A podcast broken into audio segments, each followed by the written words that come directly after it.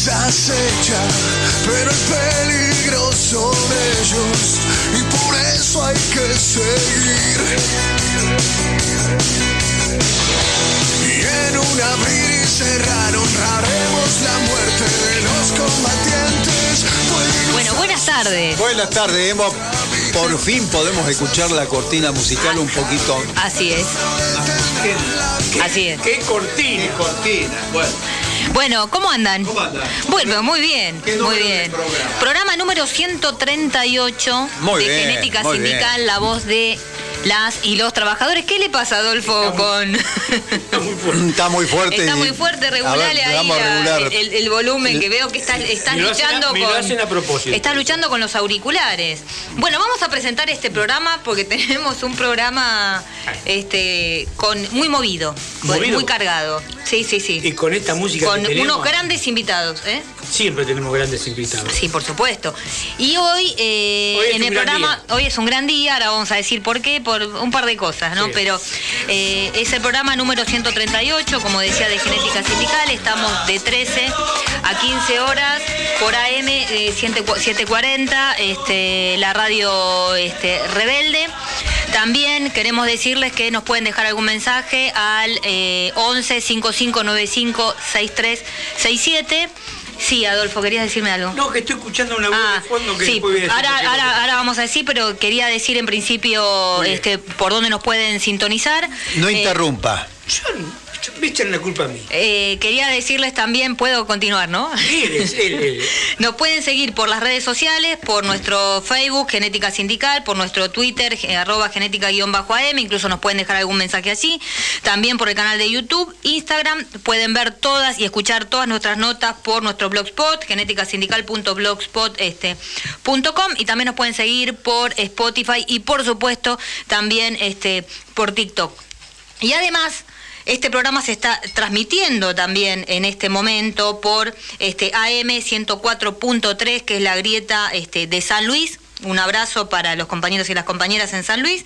Y el día sábado de 15 a 17 horas este, se retransmite este programa por FM Riachuelo 100.9 con los compañeros de la Boca. En la conducción, Adolfo Barja, Fernando Vaca Narvaja, alias El Vasco, quien les habla, Débora Espínola.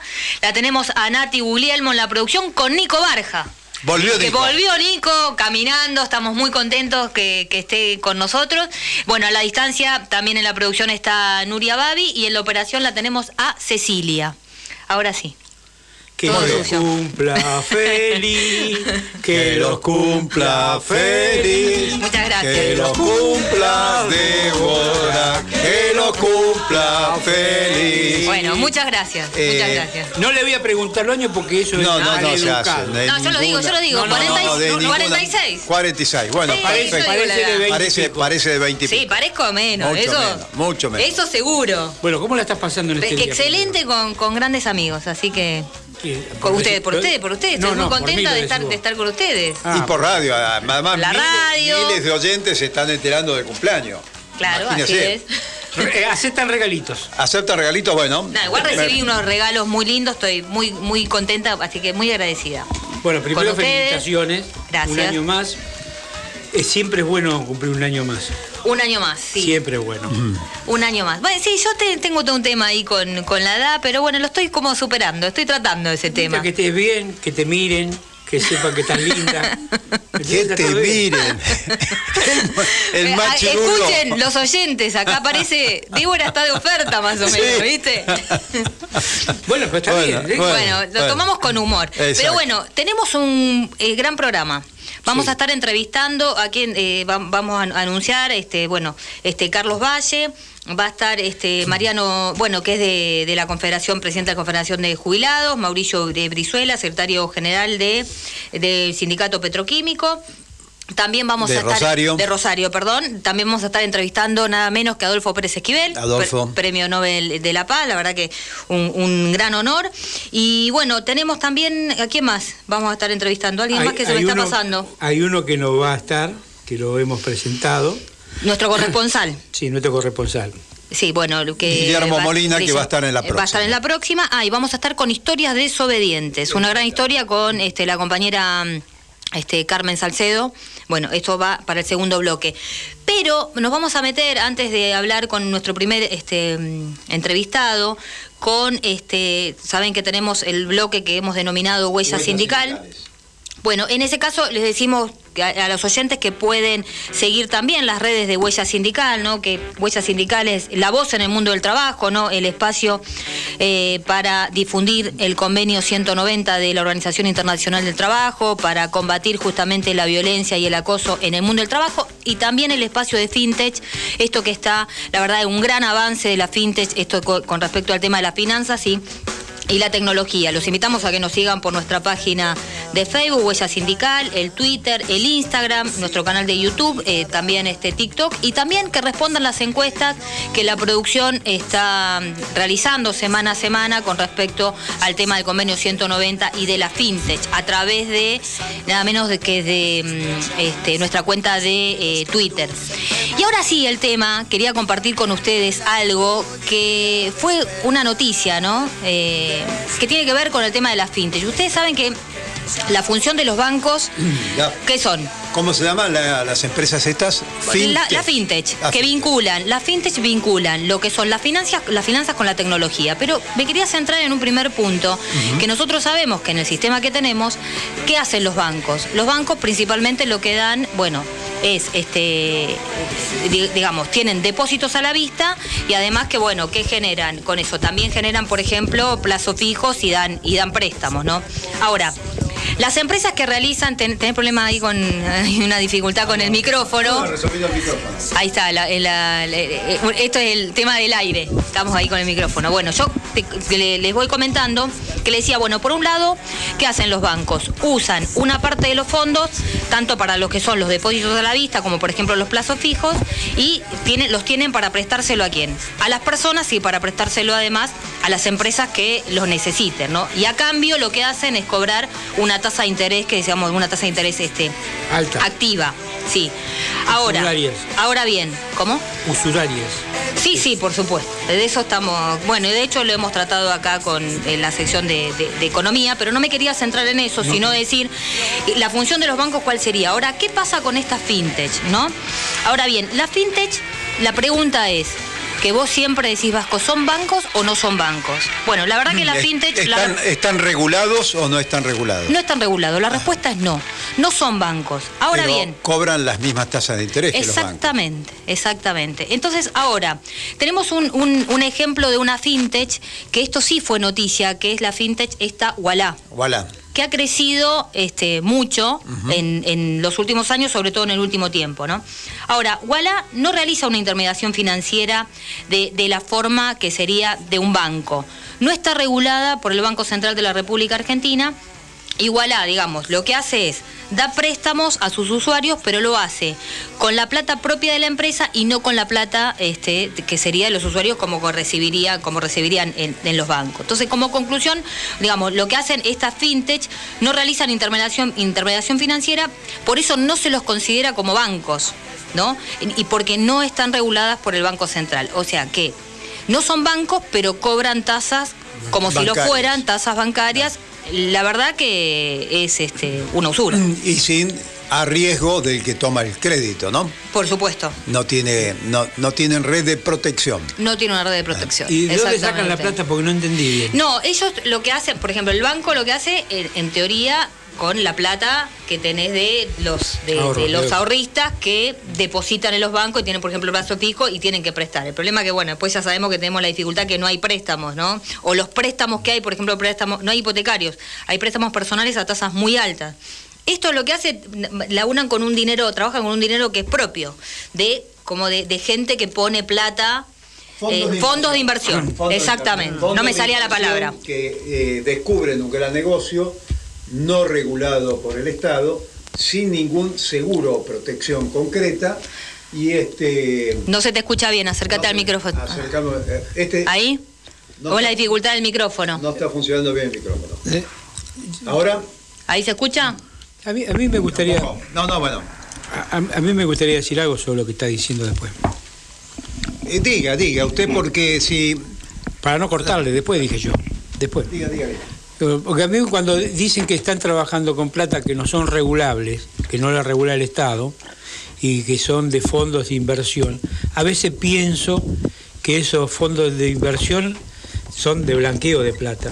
¿Y de dónde viene esa plata? Por eso la pregunta que le dice a Débora si se sabe estos fondos de inversiones quiénes son. O son Claro, privados. en, en realidad, que por ejemplo, vos tenés empresas que las que realizan eh, la intermediación financiera en la Argentina, lo que tiene, esto es lo que decía el Vasco, están reguladas por el Banco Central.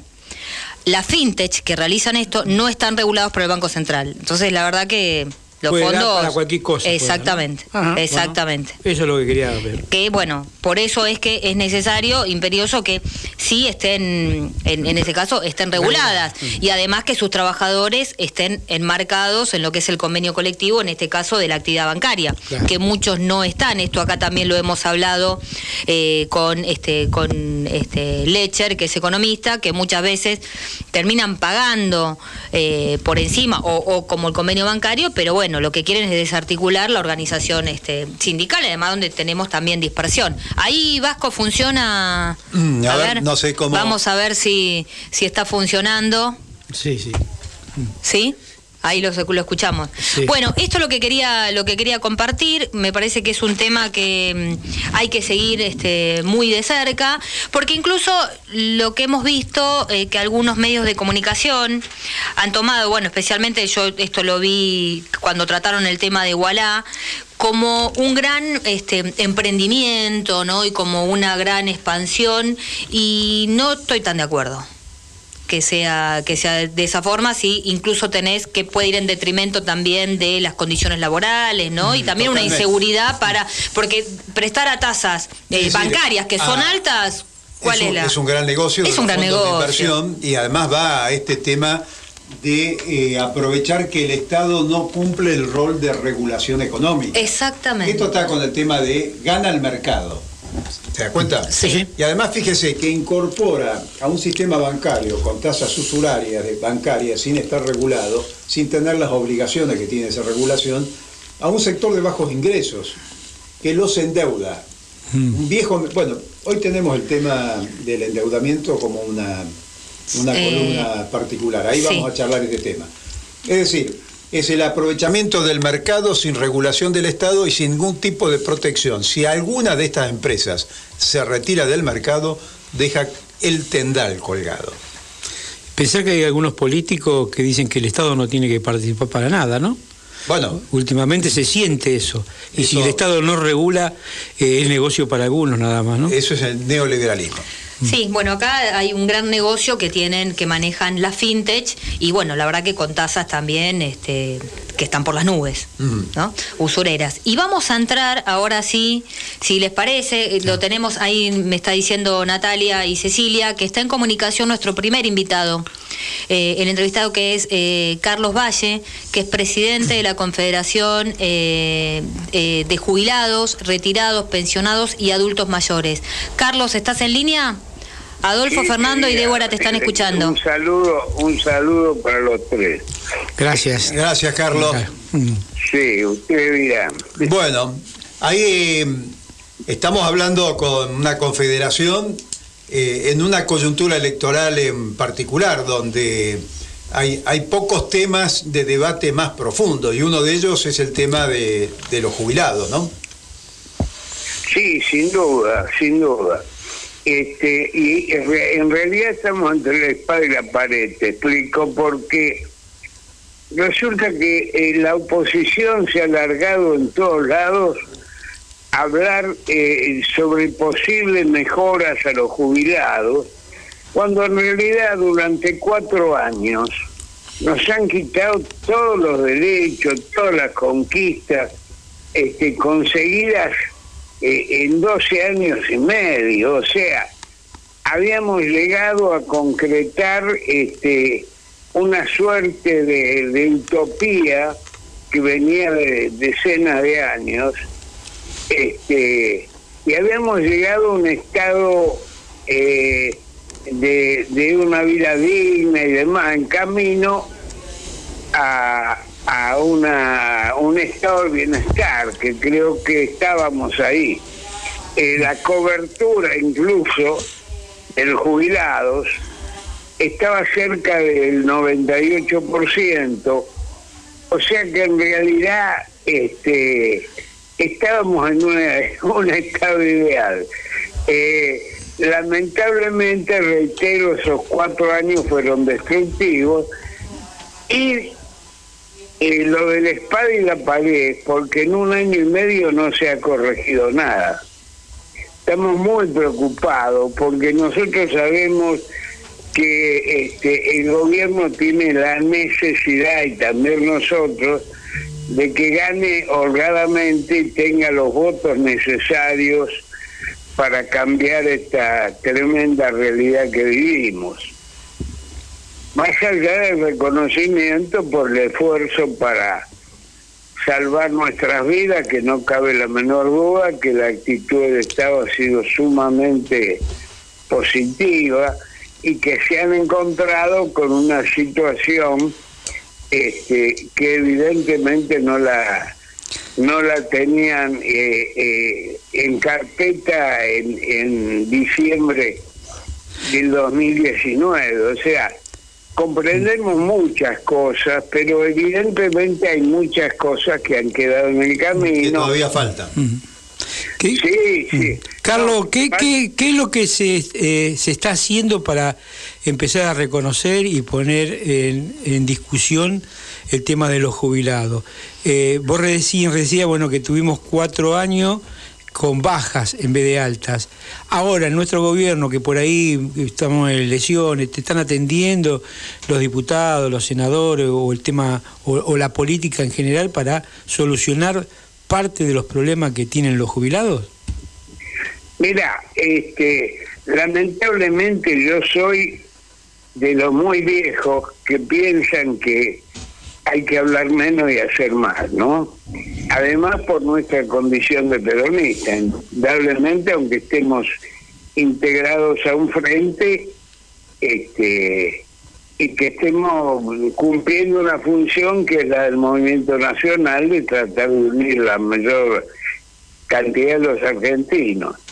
Este, pero justamente como no queremos que se hable, sino que se haga, este, hemos sufrido una gran decepción en virtud de que el presidente, antes de asumir, ya pasada la, elección, o sea, ya este, triunfador, eh, manifestó que iba a aumentar un 20% todos los jubilados más el 10 de noviembre del 2019, o sea, un 30% si bien no era todo lo perdido, porque fue espantoso lo que pasó durante el régimen anterior, pero hubiera acomodado un poco la situación.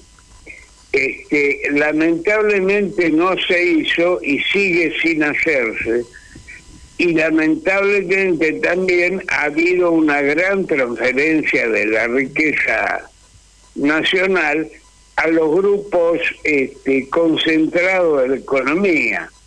Entonces, uno no sabe el trasfondo, uno no sabe este, eh, hasta dónde las presiones, hasta dónde este, la dependencia para tomar determinadas este, acciones. Pero yo creo que es importante, creemos que es importante, primero ganar holgadamente para tener los votos necesarios para concretar lo que por ese motivo no se pudo llevar adelante hasta ahora. Sí. Pero este, tener en cuenta que nuestras exigencias, a partir de, de ese triunfo que esperamos, van a ser grandes. Sí. Porque ahí ahí vamos a, digamos ajustar este eh, eh, la situación como a decir bueno hay que ahora sí hay que cumplir no sí. Creo que queremos recordar a la audiencia que estamos en comunicación con Carlos Valle que es presidente de la Confederación este de jubilados retirados pensionados y adultos mayores. Adolfo ahí Carlos vos decías que eh, Vos, decías recién de que sos, no hay que hablar tanto y accionar más. nuestro presidente dijo eh, en algunos discursos que si veían que era incorrecta la política que estaba eh, desarrollando, hagámosla saber. Entonces, como sos un hombre de acción, nosotros te conocemos de muchísimos años, con una historia riquísima, me parece que hay que hacérselo saber al presidente y vos sabés que la única forma que se hace visible un conflicto es en la calle. Así que por eso mi pregunta era, ¿qué es lo que están haciendo o qué es lo que van a hacer más allá de las elecciones, no? Porque si se, sigue, se sigue transfiriendo plata a otros sectores, no sé por qué no se le transfiere la plata a los jubilados que tienen mucho menos tiempo que las grandes empresas y hasta de los trabajadores, ¿no? Claro, este, esa sería la lógica. Pero ¿qué pasa? Así como al país y al gobierno lo castigó la pandemia, a nosotros más que a nadie, ha muerto muchísima gente en todo el país. Así que nosotros nos manifestamos por radio, eh, fuimos estábamos con, con Víctor Hugo Morales yendo a C5N, pero resulta que en un momento dado nos cortaron este esa vía de comunicación. Eh, eh, permanentemente hacemos comunicado, hemos hecho solicitadas que nos, nos han costado lo que no teníamos, este, pero no hemos sido escuchados. Ese es el problema. O sea, es fundamental para un gobierno escuchar al pueblo, porque la democracia constituye, este, eh, digamos, eh, eh, cumplir, cumplir con el mandato popular. Si no, no hay democracia. No hay, gente que llama la democracia de distintas formas. Puede ser aceptable o no lo cierto es que en el fondo la democracia es cumplir con el mandato del pueblo. Porque ¿qué ocurre? Muchos llegan al gobierno y suponen que tienen que hacer lo que ellos quieren y se olvidan que son mandatarios, no mandantes. Entonces, ese es el problema. Y aparte, la presencia en las calles, lamentablemente lo hemos hecho a medias porque ustedes se imaginan, este, yo estoy en el medio de los 80 y 90 años y he ido, he ido con mi barbijo y demás, pero entiendo que no, no le podemos exigir a los viejos que salgan a la calle, porque el gobierno es nuestro. Lo hicimos estando el régimen anterior, que fue arbitrario, autoritario, que tuvo, y bueno, dependientes sí, lo siguen demostrando con el apoyo a, a Piñera, que en realidad lo que está haciendo es tratando de, de, de parar la mano porque ya ha perdido la elección y ahora, eh, digamos, cumplido el mandato, este, esperemos que se, se termine este, el, neoliberalismo en Chile y que puedan sumarse eh, a los países libres y democráticos de, América Latina. Así es, que clarísimo, Carlos. Te hago una, te paso al plano organizativo, sobre todo para que los oyentes tengan una idea lo que es la confederación y, y, y que, cómo es la estructura hacia abajo de jubilados. ¿Cuántos jubilados tenemos en la Argentina? Bueno, mira, este, digamos, entre jubilados, pensionados, retirados, que este, personas con discapacidad, veteranos de Malvinas, pueblos originarios, andamos este, más o menos en los 17 millones este, y la, la información, aunque parezca mentira, la recibimos de Leopoldo Moró, que al hacer manifestaciones en la Cámara este, eh, aseguró esa cifra. O sea que estamos eh, más por conocimiento de los legisladores que nuestros. ¿Cuántas, cuántas este, de la Confederación, cuántas federaciones nuclea?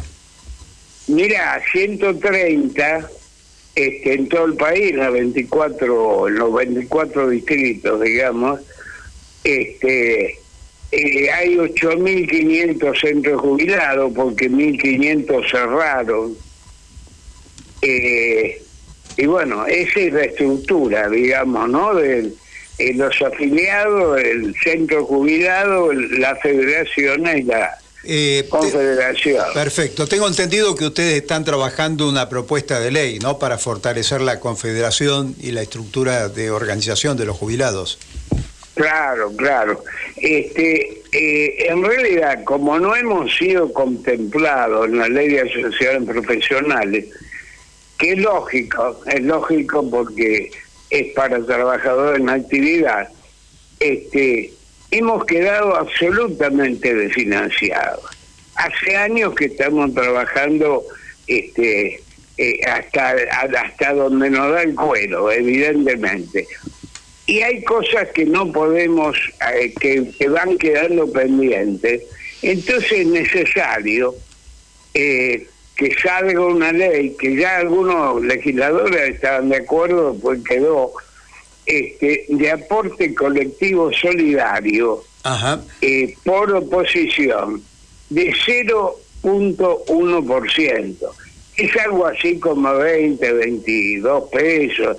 Este, digamos que no le duele a nadie, aunque las necesidades son importantes este, y que permite realizar todo lo que hay que realizar, además eh, motorizar a las federaciones, este, sacar del pozo algunos centros de, jubilados, claro, y poder tener mayor este, fuerza con los órganos de difusión, la revista, el periódico, que pasamos tiempo sin hacerlo por los costos. ¿no? Bien, este es un tema que sí nos interesa, Carlos, eh, darle visibilidad y te vamos a volver a llamar para hablar específicamente de este tema, más ahora en una coyuntura electoral, si bien las pasos ya estamos a dos semanas, pero tenemos unos meses a la fecha de noviembre de la elección general.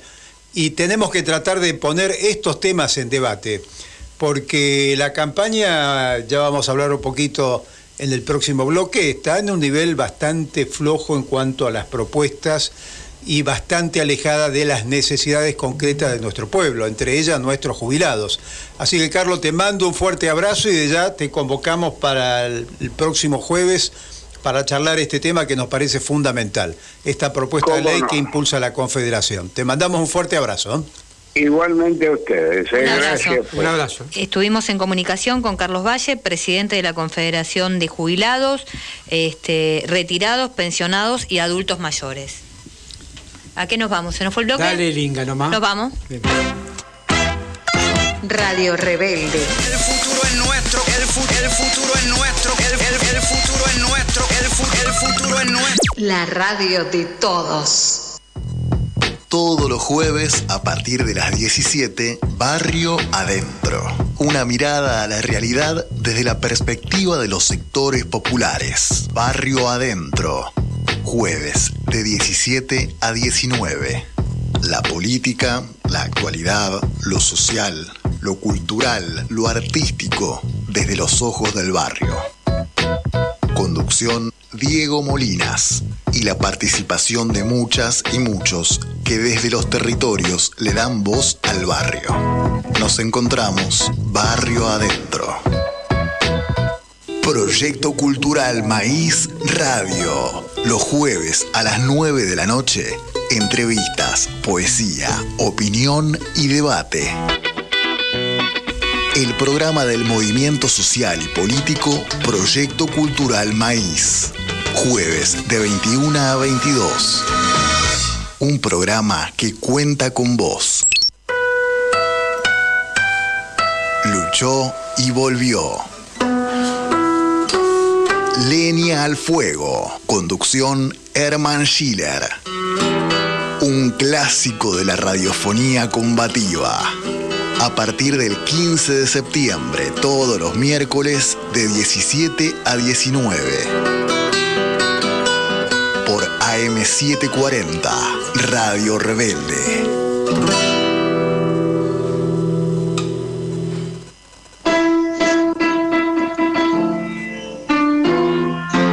Pianos Jesús Páez e Hijos. Reparación afinación y restauración de pianos. Más de 50 años de experiencia en el rubro. Transporte a cualquier punto del país. Consultas y presupuesto al 11 6542 7288 11 65 42 72 88 Jesús Páez e Hijos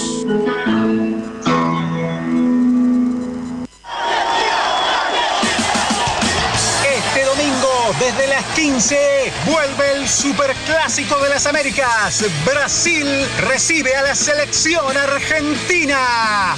El campeón de América vuelve a visitar a los brasileños y lo vivís en una producción de fútbol del pueblo por las eliminatorias rumbo al Mundial de Qatar 2022.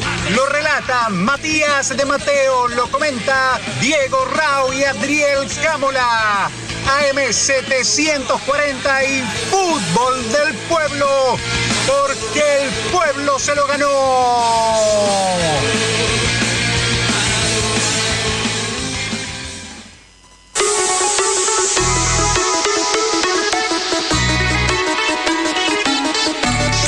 Radio Rebelde.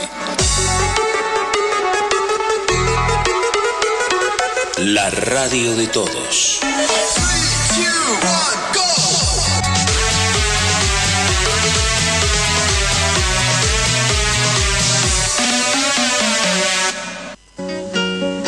Tantas veces me mataron, tantas veces me morí. Sin embargo estoy aquí resucitando. Segundo bloque de Genética Sindical. Estamos hasta las 15 horas por AM740. Adolfo. Te digo que es el bloque que a mí me apasiona. Sí, ya sabemos. Es tu bloque preferido. Sí. Siempre dice lo mismo usted. Bueno, pero lo digo porque, porque Es- realmente es una bien. forma de comunicación eso de repetir siempre lo mismo Claro. porque va construyendo un sentido común, me parece muy bien. Ah, está, esto, esto se te Ahora, puede variarlo de vez en cuando, ponerle una pincelada, ¿no le parece a usted? Es que Sí, no sí, hay buen que- tenés pintor, que yo agregar soy algo. buen sindicalista, ¿no? Igual yo sí les voy a agregar. Usted además de portuario me dijo que pintaba, que te Sí, soldaba, eh, no, soldar Sí. sí, pero pintar... hombreaba pintar- bolsas en el puerto. Sí, sí, sí, También, caballero, ¿no? sí, caballero. Ah, Muy bien. Mirá, Hay aguante. no se nota, ¿no? Vamos a. eh, eh, sí, sí les voy a traer algo porque hoy va a estar en Historias Desobedientes, en tu bloque preferido, Carmen Salcedo.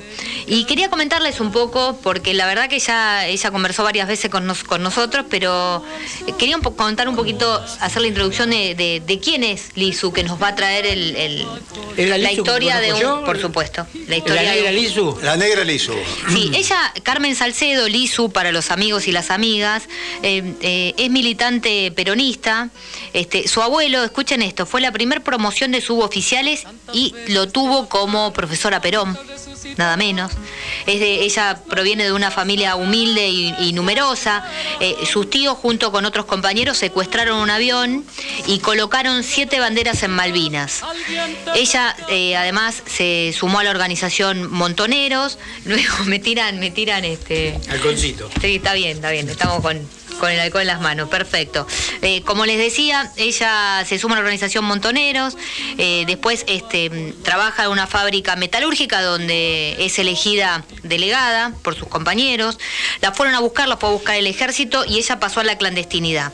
Después, con posterioridad, tiene una historia larga, yo le estoy trayendo simplemente algunas cosas. Es decir, en la democracia ella arma la primer coordinadora en eh, la rama femenina en, en el PJ, es de Tigre, fue dos veces concejal, además en el 94 fue constituyente y actualmente está en la Dirección de Derechos Humanos de Tigre.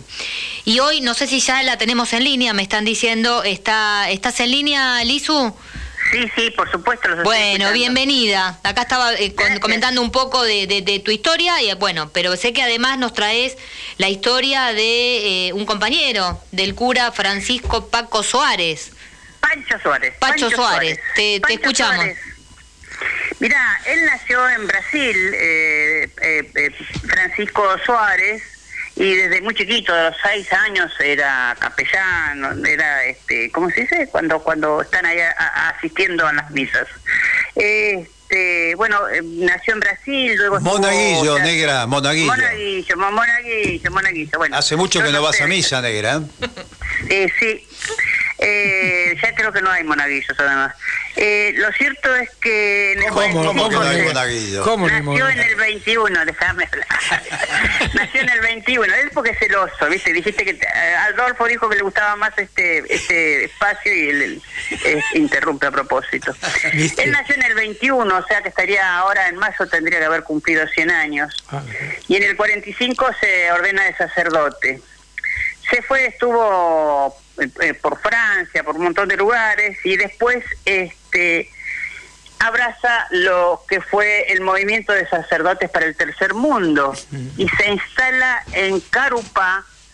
Eh, imagínense lo que era, si ahora es una zona eh, más o menos, en esa época era todo absolutamente las vías del ferrocarril y todo zanjas y barro, no, no existían las, apenas estaban delineadas las calles. Con lo cual rápidamente él se pone a trabajar con el barrio, levanta la casilla, parroquia, casilla y casa este, de él con sus propias manos y se pone a, a armar este, una cooperativa en ese momento de eh, dos cosas hacía, alpargatas, por eso le decían el cura zapatero, pero en realidad eh, fabrica alpargatas y eh, baldosones. Y con esa cooperativa en esa época empieza a, entre comillas, solucionar, llegó a tener 35 compañeros trabajando en esa cooperativa, que era un montón, porque eran 35 familias, ¿no? Lo cierto es que eh, obviamente abraza a la, a la JP y a la JTP inmediatamente cuando, cuando empiezan los compañeros a movilizarse, pero fundamentalmente es muy solidario con los trabajadores navales, con los navales. Pensá que toda esta zona es también de trabajadores de la de madereros, ¿no? Obviamente con, con todo lo, que viene de- del delta en Tigre. Y, y bueno, y él es el que, por ejemplo, cuando cuando viene ya en el 73, 74, cuando apoya permanentemente a las luchas de cada fábrica y de cada astillero sobre todo. Era muy, era muy visible porque en los actos, viste, los, los, los bendecía los actos, o sea, era bastante, eh, se lo veía actuar fuertemente. Eh, y además él hablaba siempre de un Cristo revolucionario, permanentemente decía que era un- el Cristo era revolucionario. Eso fue una cosa que, imagínate yo lo conocí cuando yo tenía 17 años, para mí era fuertísimo escucharlo al cura, este eh, hablar de este Cristo revolucionario y que si no, no será cristiano. Si bien yo no voy a misa, realmente este, me impactó fuertemente me- en, en esos momentos, ¿no? Y sus misas eran, eh, eran con ese carácter. Por eso iban también los, los laburantes. Y después de misa se iba a la casa de alguno a levantar paredes, a poner el piso o, o al mismo hacer algo, a lo mejor, generalmente se hacían fideos porque venía mucha gente eh, migrantes este, italianos, por ejemplo, o del interior, así que depende de cómo venía, eh, los, los fines de semana también trabajaba en el barrio.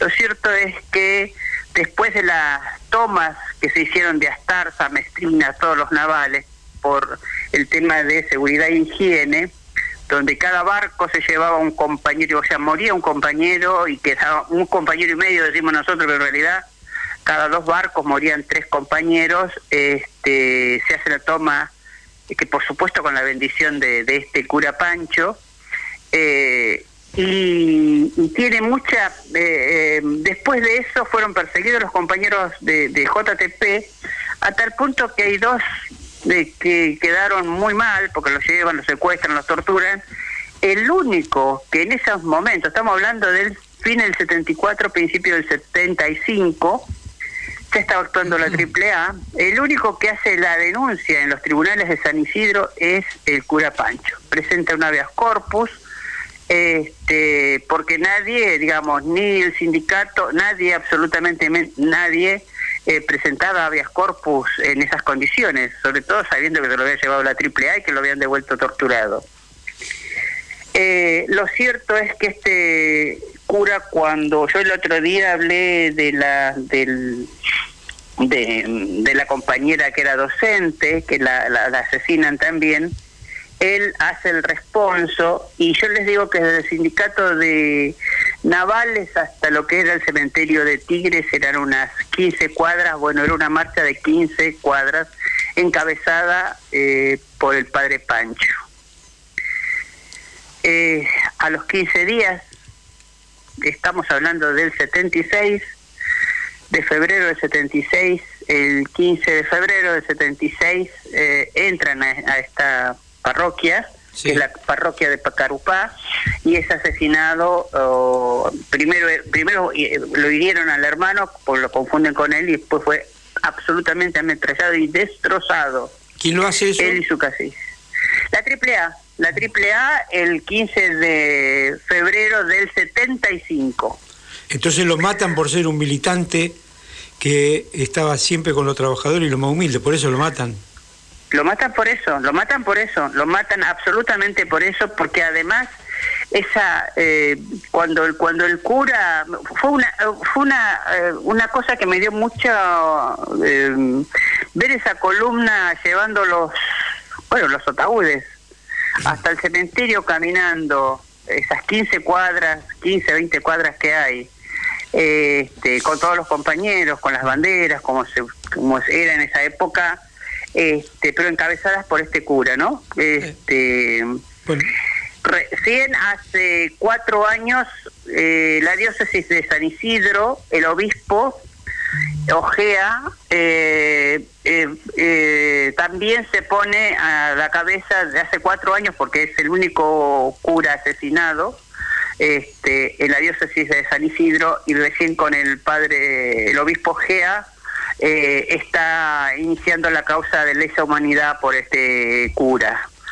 Eh, es muy fuerte la historia porque todos, absolutamente todos, tienen un, un gran recuerdo, un gran cariño eh, de este cura y obviamente para hace poco se abrió eh, en donde estaba él el recordatorio, su máquina de escribir, há- su hábito, su montón de cosas que él tenía, herramientas de trabajo. No, no es un museo, pero bueno, quedó como una como una casilla re- recordando toda su, su historia. Bueno. Esa es la historia del padre Pancho Suárez. Bueno, eh, Negra, Trabajador. eh, lo vamos a seguir recordando y seguramente que vamos a seguir hablando de él y de, otro, de otros muchos más compañeros. Eh, tenemos que dejarte ahora, Negra, porque tenemos otras entrevistas también, pero anda preparando esta historia que son demasiado buenas para transmitirle a las jóvenes nuestros. Y viva el cura, no sé si es el único cura que murió, eh, me parece que mataron a muchos más curas, ¿no? En, en- en la diócesis, ¿eh? En la Ah, diócesis de San Isidro. No, bien, no, en la diócesis de San Isidro. Porque los otros eran de, de José Cepaz. Está bien. Bueno, te mandamos un abrazo. Un abrazo. ¿eh? ¿Quién estuvo? Estuvimos conversando con Carmen Salcedo, Lizu, que nos trajo este, la historia del padre Francisco Suárez en Historias desobedientes. Bien. Sí, lo veo concentrado. Sí, estaba Está- concentrado en el micrófono. Está concentrado. ¿Ahora funciona el micrófono? Ahora funciona. ¿Qué pasa? Que no, no sé qué me dice Nico. Ah, tenemos, ya estamos en comunicación, pero qué velocidad. Es mucha velocidad, ¿qué lo tenemos a Isaías? Estamos en comunicación, ahí me está diciendo la producción, que con Isaías Alegre, que es el secretario general de Camioneros de Chaco. Eh, bienvenido, ¿nos estás escuchando? Isaías, Adolfo te saluda, Fernando y Débora. Buenas tardes, buenas tardes para usted y toda la audiencia. Sí, candidato a secretario general. Candidato a secretario general de Camioneros. sí. Muy bien. A partir del lunes esperemos que sea secretario general. Bueno, de acá te vamos a acompañar, Isaías, ¿eh? para ver si... No sé qué podemos colaborar nosotros, pero bueno, contanos cómo está el tema de, eh, de esas elecciones de camioneros de Chaco. Decinos cómo, cómo, cómo la están llevando, cómo se están preparando para esas elecciones.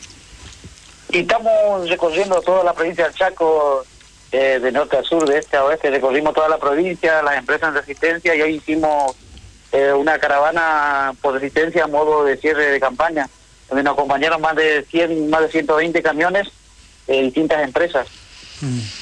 Sí, hay una pregunta que te quería hacer. Eh, la regional de camioneros fue intervenida, ¿no? No, no, no, no, no. no. Ah, tenía mala, la, No, mala la información. No, no, no. No, no, que- no, ahí fue una suspensión, creo, del secretario general y ahora se presenta eh, con una lista, también hay tres listas que nos presentamos el día domingo. Ajá, ¿cuáles son las listas? Una es la lista verde, eh, otra naranja y nosotros somos la lista blanca 17 de agosto, número uno. Mm.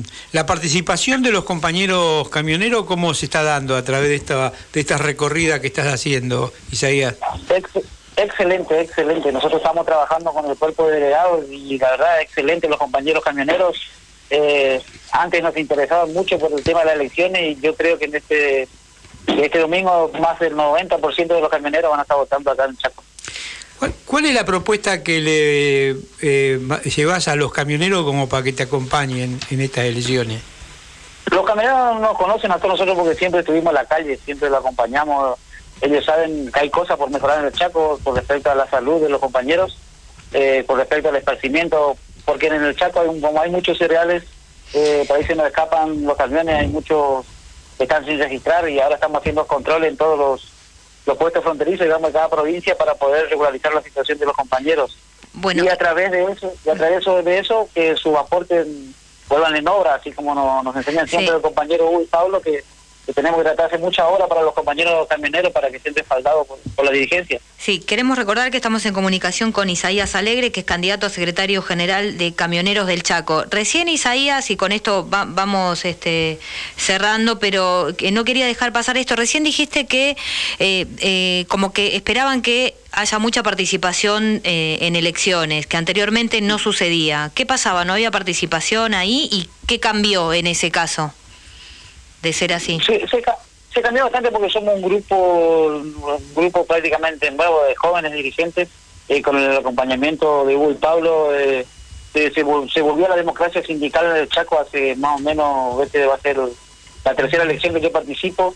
eh, y siempre hubo con distintas listas en el Chaco, siempre hubo una democracia sindical, porque eso es lo que nos, enseñan los compañeros a nivel nacional. Y ahora hay tres listas participando, así que eso está bueno, está bueno en el Chaco porque todos los jóvenes tenemos posibilidades. Muy bien, entonces, bueno, se están preparando con todo para la elección. Bueno, les deseamos Sí. que este, éxitos y después vamos a seguir de cerca qué es lo que, eh, cuál es el resultado. ¿Querés mandarle algún mensaje a los compañeros camioneros? Así ya eh, pasamos, vamos a pasar a otro tema.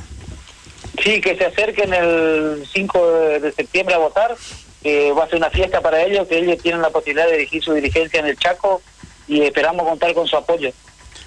Bueno, Isaías, acá te mandamos un abrazo grande y bueno, esperemos que tenga mucha suerte y obviamente que después del lunes te llamaremos a ver cómo te fue con la- en estas elecciones. ¿eh? Muchas gracias. Muchas Bueno, gracias, muchas gracias. un abrazo. Un abrazo Un abrazo, abrazo, besos. Conversamos con Isaías Alegre, candidato a secretario general de camioneros de Chaco. Bueno, ahí bien tiene un ejercicio importante. La interna sí. está tres listas Tres listas. ¿eh? en una elección este, sindical. Y Lo que quedó ahí que dijo que eh, recién había democracia sindical, ¿no? O me pareció a mí. Sí. Bueno, Sí. eh, habría que preguntar por qué no había antes entonces. Bueno, ¿Y por qué no le preguntó? Porque no se, se- Se cuando lo- no ahora- se le ocurrió ahora, se iluminó. Sí. Lo importante es que haya tres listas y que estén participando, eso es lo que hay Sí. que resaltar. Sí, es importante. Sí, Este, claro. Además, de, de que cuando hay tres listas quiere casi- decir, Vasco, que hay mucha participación. Casi igual que el armado de las listas electorales en la provincia de Buenos Aires. ¿no? Ah, queremos, bueno, nos metemos este. ¿Le por gustó, le ejemplo, gustó? Por ejemplo, eh, en los distritos este, del, de Cambiemos y del PRO hay, hay participación y ha, ha habido aperturas de listas y me parece bárbaro, espectacular, porque eso moviliza, genera debate, genera propuestas. Pero, Pero, ¿qué pasa en la mayoría de los municipios del conurbano con el tema de la participación? Bueno, en general, la capital federal también, ¿no? Sí, ¿vos, vos no ves una poca participación eh, a los compañeros militantes que están medio. ¿Y usted cómo lo ve? Y yo lo veo que están para la mierda, si me pregunta a mí. Ah, ah, tanto, tan sí, grave. hay- hay- yo creo que es grave. Cuando vos no le das participación a los compañeros se pone grave. Y grave es en el ¿Usted dice sentido- que hay una gravedad este, sobre el tema de la participación o hay una apatía? Bueno, eh, digamos apatía. Claro, porque yo diría que a nivel de la militancia de ciertos dirigentes sí están ofuscados, enojados. Eh, en general lo que yo veo, apatía más que gravedad. ¿Vos, vos ves eh, a, a las masas movilizándose porque vamos a elecciones? No, no, por eso digo apatía, veo apatía, apatía en el, en el proceso electoral. Bueno, Este, eso, por ahí me expresé mal. Discúlpenme porque soy portuario. No, ¿no? porque cuando uno dice que, hay, que es grave, hay- generalmente hay alguna reacción de organización que cuestione eso. Y cuando digo apatía, tampoco hay un cuestionamiento de fondo a la falta de apertura de listas, salvo los compañeros que participan en la militancia política, digamos, ¿no? Bueno, yo hablo de la militancia que no le veo con esa fuerza de ir a patear las calles, las puertas, eh, de, de pintar. No, no, no veo esa, a esos compañeros con ganas de, ir a pelear esta, estas elecciones. Vos fijate que en la provincia de Buenos Aires estos impresentables del PRO están con una intención de voto interesante para ellos. Y la verdad que a mí me da mucha bronca estos pedazos de turro con el mal que no han hecho, eh, que hoy se presenten eh, y que muchos compañeros, muchas compañeras por ahí lo escuchan. Me da mucha vergüenza y los compañeros nuestros por ahí, sacando algunas honrosas eh, compañeras y compañeros que dan discusiones, no veo una discusión con mucha más profundidad en qué patria, en qué provincia o en qué nación nos dejaron estos corruptos. Sí, es una campaña tranqui, bastante light. En ese aspec- en, en el aspecto de- del debate. Hay poca hay, hay poca profundidad en el debate. Eh, hay, hay una ausencia de propuestas eh, importantes. No se ven no se ve que se hable de los temas este principales. Sí decime. No, no, yo creo que Digamos, en cuanto al debate eh, no no existe Bueno, a mí me- la verdad que me gustaría que, los compañeros nuestros, uno tiene que salir a apoyar, vamos a salir a hacer todo lo que tenga que hacer para tratar de sacar más votos. Pero veo, como decías vos, una muy light el tema. Y no sé si notaron ustedes en los spots, estos que salen, spots se dice, ¿no? En la televisión o, en los actos. ¿Alguno de ustedes vio la- la foto de Vita o de Perón o la marcha? La, son honrosas los lugares que se ven. No, igualmente lo, bueno, los actos en el marco de la campaña también están, son como, no, no es lo que nosotros estamos acostumbrados eh, en cuanto al nivel también de participación. Y después con respecto a la simbología, si vos decís, sí, no, no se ven. ¿Y eso De por qué? estamos de acuerdo. Porque no estamos eso. No sé por qué. ¿No querrán que tengamos un, peronista, un peronismo más light, más tranqui? Porque yo escucho a algunos dirigentes que dicen, porque vi, eh, le han hecho preguntas, no voy a poner los nombres, eh, eh, che, se movilizaron, no, no hay que movilizarse porque eh, la gente no quiere. Yo sé que la gente no le gusta movilizarse, tampoco le gusta que le corten las calles, pero el peronismo soluciona sus problemas a través de las charlas, de las discusiones y en la calle también. Y hay sectores nuestros que no quieren la calle. Bueno, si a vos no te dan respuesta en, los organismos, no te dan respuesta en la discusión política, el otro sector es en la calle. Y hay muchos dirigentes nuestros que eso lo ven medio mal. Por eso digo que le falta contenido, le falta peronismo. No, no sé si decir falta peronismo, le falta la simbología de lo que somos nosotros los peronistas. Eso nos falta. No me agrada ser peronista lay. No voy a ser nunca lay. No, no, ya sabemos, ya sabemos que eso no. ¿Qué le pasa? Lo veo muy, muy callado.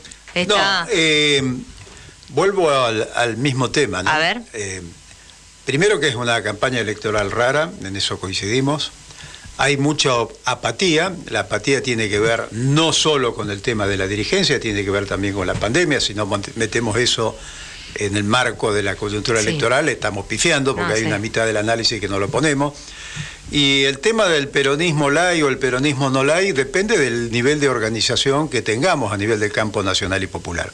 Entonces está bien mirar lo que son los dirigentes, pero tenemos que ponernos nosotros el espejo y decir, bueno, ¿qué hemos hecho en esta coyuntura electoral para cambiar esta situación?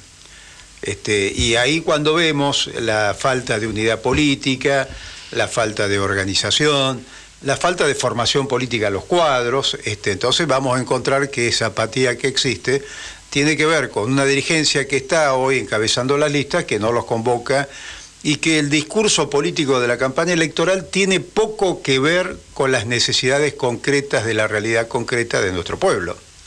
Entonces estamos discutiendo un montón de pelotudeces y no estamos discutiendo los problemas de fondo. ¿Cómo va a haber entusiasmo si los problemas de fondo no están en el debate? Este, no voy a repetir las cosas que se están discutiendo, pero todo el mundo las conoce y sabe que obviamente es así. Entonces hay una enorme superficialidad en el debate político. Bueno, lo que tenemos que tratar de apuntar no solo a las imágenes, sino a las propuestas. Cuando nosotros salíamos ahora con Carlos Valle de jubilados, nos damos cuenta que son 17 millones de jubilados, que hay un proyecto de ley para darle organicidad y representatividad, y por lo tanto, si hay organicidad y representatividad, va a haber participación.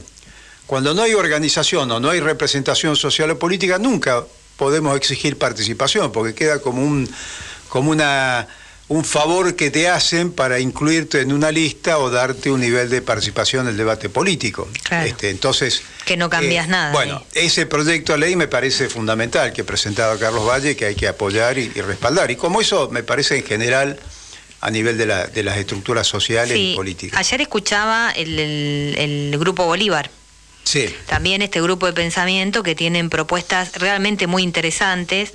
Eh, vamos a después vamos a subir el documento de, del grupo Bolívar que habla en, en, términos económicos cómo salir de esto que hemos tratado mucho acá, Vasco y Adolfo, el tema del modelo de valorización financiera. Expresa concretamente cómo modificarlo y plantea un escenario completamente posible desde el Estado. Y, de debate, de debate, de debate y va al, al kit de la cuestión de por qué surge la inflación y digamos cómo tiene que ver la tasa de interés y cómo el tema eh, el, Estado en este caso bueno el, gobierno tiene la manija y tiene los instrumentos para llevarlo adelante. Lo que falta es una decisión política y digamos de, y de, llevarlo a la práctica realmente. Fíjese hay un proyecto de ley que viene de la mano de las grandes empresas monopólicas de la energía sobre el petróleo y el gas que habla sobre el tema de la dolarización de estos hidrocarburos y del tema energético. Eh, IETSO, que es el Instituto de Energía Escalabrina Ortiz, el Grupo Bolívar, con este Bruno Capa, sacó una declaración saliéndole al cruce de este proyecto de ley que nadie conoce. En el medio de una campaña electoral, este proyecto de ley no tiene difusión. Esto es lo que estamos hablando de lo flojo y lo raro y lo like de la campaña electoral. No se va a los temas de fondo, no solo a la simbología, sino a los temas profundos. ¿Y no es preocupante eso? Pero claro. Bueno, porque pero usted Empatía y preocupante, eh, casi. ¿Usted le parece que no estamos preocupados por ese tema? Sí, hay un sector sí que está muy Eso es lo que tiene. Si usted no convoca sobre temas concretos, la realidad concreta, va a tener siempre apatía en la gente. Bueno, ah, ahí está el tema. Pero no nos pongamos el saco nosotros, no que se lo pongan los demás el saco. Ensayo eh, se no, No, no, no. O saco, no sé, pero que si lo ponga otro. Nosotros todos los días hacemos algo para ponerlo en la mesa. Si lee el documento este que yo le digo al Grupo Bolívar, va a ver cómo les, bueno, lo ha leído, va a ver cómo le sale al cruce a esto que tratan de invisibilizar, que es el tema de la energía. Y da para largo, pero yo diría que tenemos que darle... Y en el próximo bloque, Adolfo Pérez Esquivel, así que quédense en línea. Dale, Linga, compañera. Noticias. Política. Avance chileno sobre los límites. El gobierno de Sebastián Piñera rechazó un debate público y pidió un diálogo razonado. El ministro de Relaciones Exteriores de Chile, Andrés Ayamán, aseguró en redes sociales que a su país le parece inoficioso entrar en un mayor debate público con la Argentina debido a la polémica generada por un decreto del presidente de la Nación Trasandina que establece un nuevo límite de la plataforma continental. Ayamand declaró que Chile favorece un diálogo razonado y constructivo con la República Argentina, pero señaló que las autoridades argentinas fueron debidamente informadas en forma preliminar de la actualización de la Carta número 8 y de su implicancia para la media luna. Kreplak dijo que las vacunas aparentemente funcionarían contra la nueva variante Mu. El ministro de Salud de la provincia de Buenos Aires indicó en declaraciones a Radio Continental que está en análisis su impacto y su capacidad de producir contagios masivamente. La variante Mu fue identificada por primera vez en enero en Colombia, aunque dijo Kreplak que el análisis de esta nueva cepa está en etapa preliminar en el mundo. Jujuy. se registra un foco de incendio forestal activo. El siniestro ocurre en la localidad jujeña de Manuel Belgrano, según precisó el Servicio Nacional de Manejo del Fuego. En tanto, según el informe diario del organismo, el fuego que azotaba la capital de la provincia de Catamarca, ubicado en Cordobés, está extinguido y fueron controladas las llamas en Chicato, Fray Mamerto Esquiu 1 y Valle Viejo. Más información en telam.com.ar.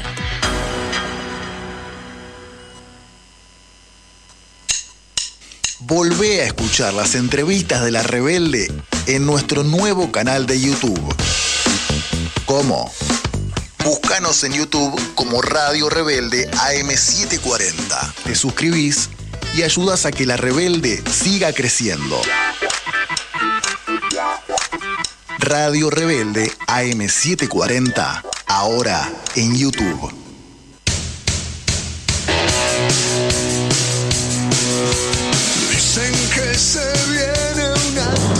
Mientras la economía real, la que crea trabajo, está en crisis, cuánta gente sin trabajo, los mercados financieros nunca han estado tan inflados como ahora.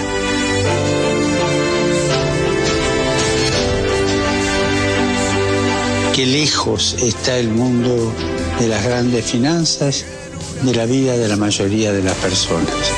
Las finanzas, si no están reguladas, se convierten en pura especulación, animada por algunas políticas monetarias. Esta situación es insostenible, es peligrosa. Para evitar que los pobres vuelvan a pagar consecuencias, hay que regular estrictamente la especulación financiera. Especulación. Quiero subrayar el término. Que las finanzas sean instrumentos de servicio, instrumentos para servir a la gente y cuidar la casa común. Todavía estamos a tiempo de poner en marcha un proceso de cambio global para practicar una economía diferente, más justa, inclusiva, sostenible, que no deje a nadie atrás. Hagámoslo y recemos para que los responsables del mundo financiero colaboren con los gobiernos a fin de regular los mercados financieros para proteger a los ciudadanos en peligro.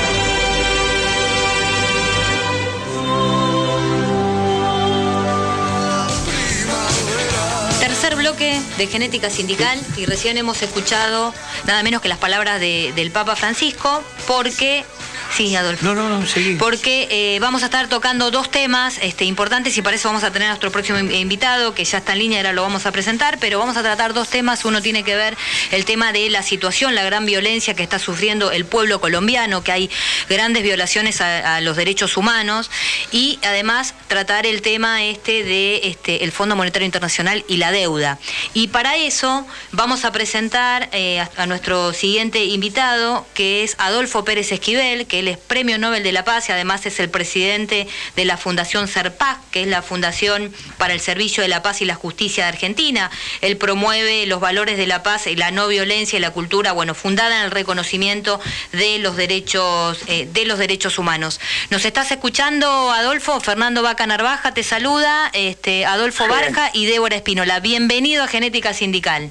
Bienvenido, Adolfo.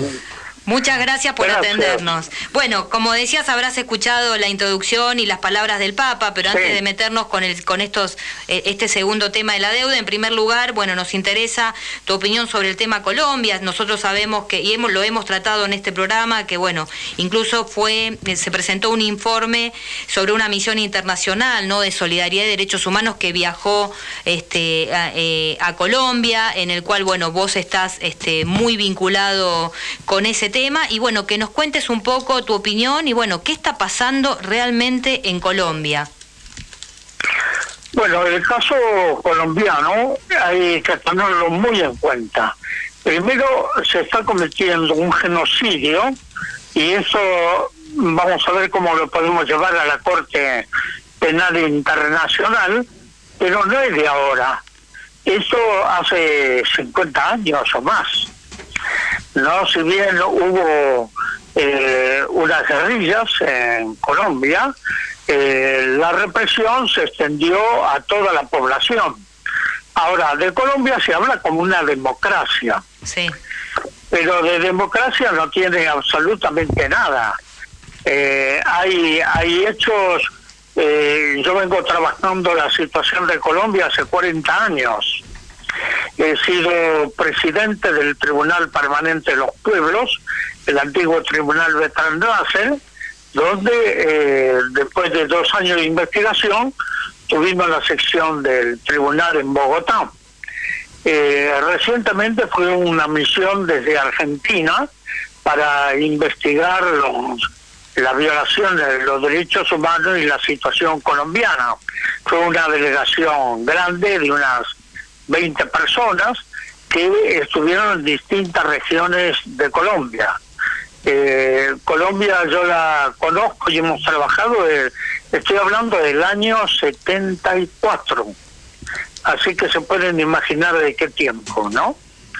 Eh, y en el caso de Colombia hay violaciones sistemáticas con una gran complicidad de las Fuerzas Armadas, Fuerzas de Seguridad, pero los grupos parapoliciales y paramilitares. Los falsos positivos, eh, que son aquellos que tomaban jóvenes, los asesinaban, le ponían ropa de guerrilleros, de combate, y decían de que habían sido en enfrentamientos con el ejército. Después se comprobó de que todo eso eran mentiras. Simplemente eh, los militares lo hacían para recibir ascensos y, tener algún prestigio que combatían a las guerrillas. Entre estos tendría que hablar del entonces presidente Álvaro Uribe y también de su hermano Santiago Uribe.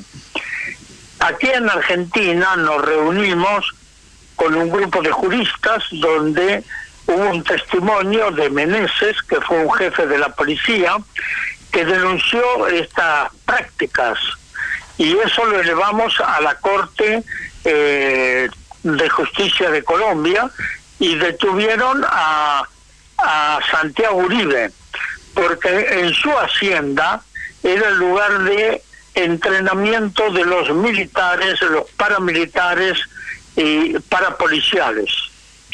Esto, y bueno, lo tuvieron que detener al hermano de Álvaro Uribe. Y yendo un poco más adelante, Álvaro Uribe con Pastrana, también un expresidente, se opusieron a los acuerdos de paz firmados en La Habana sobre eh, dejar la lucha armada y entrar en la lucha política. Así eh, eh, se opusieron a, a, la consulta popular eh, para respetar los acuerdos de paz. Y de ahí comenzaron la, la masacre, las muertes de muchos dirigentes de las guerrillas que entraron en la actividad política. Entonces, el caso de Colombia, y así rápidamente para tener un panorama general, hay un desplazamiento, le han quitado las tierras a 8 millones de campesinos que viven hacinados en campamentos. Y más o menos Colombia actualmente tiene unos 7 millones de exiliados, muchos aquí en Argentina. Ese es el panorama de Colombia.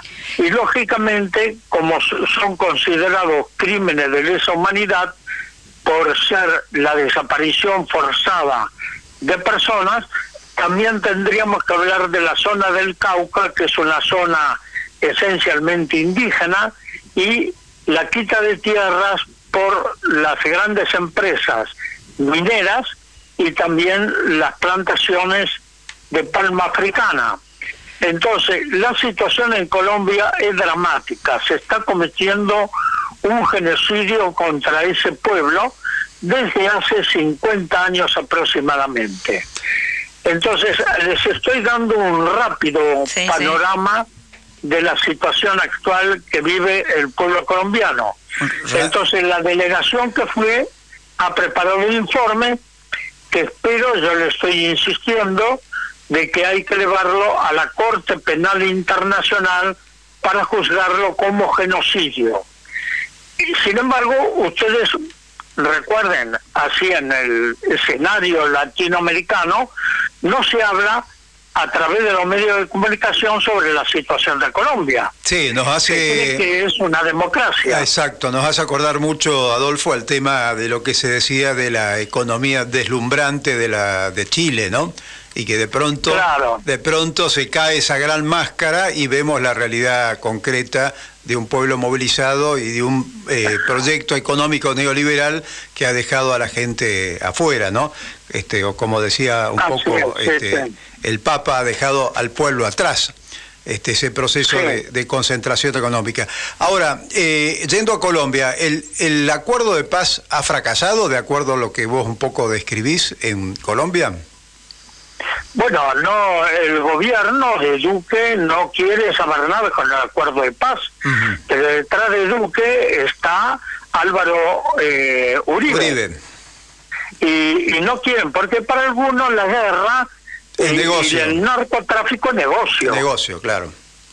¿No? Entonces, hablar de paz en este momento es patearles el negocio, primero pero eh, tengamos en cuenta que detrás de todo esto está Estados Unidos. Así es. Esto también se puede vincular con el tema de que haya una situación nuevamente de beligerancia y de no consolidar el acuerdo de paz en Colombia, con estos intentos de eh, desestabilizar la frontera colombiano-venezolana. Sí, están tratando de penetrar en Venezuela llevando los grupos parapoliciales y paramilitares, que son mercenarios. ¿no? Así es. Que ya Para generar, yo me acuerdo esto de haberlo hablado con Hugo Chávez. Ajá. No, ya en, la época que estaba Hugo. Contanos un poquito eh, eso que es más que interesante.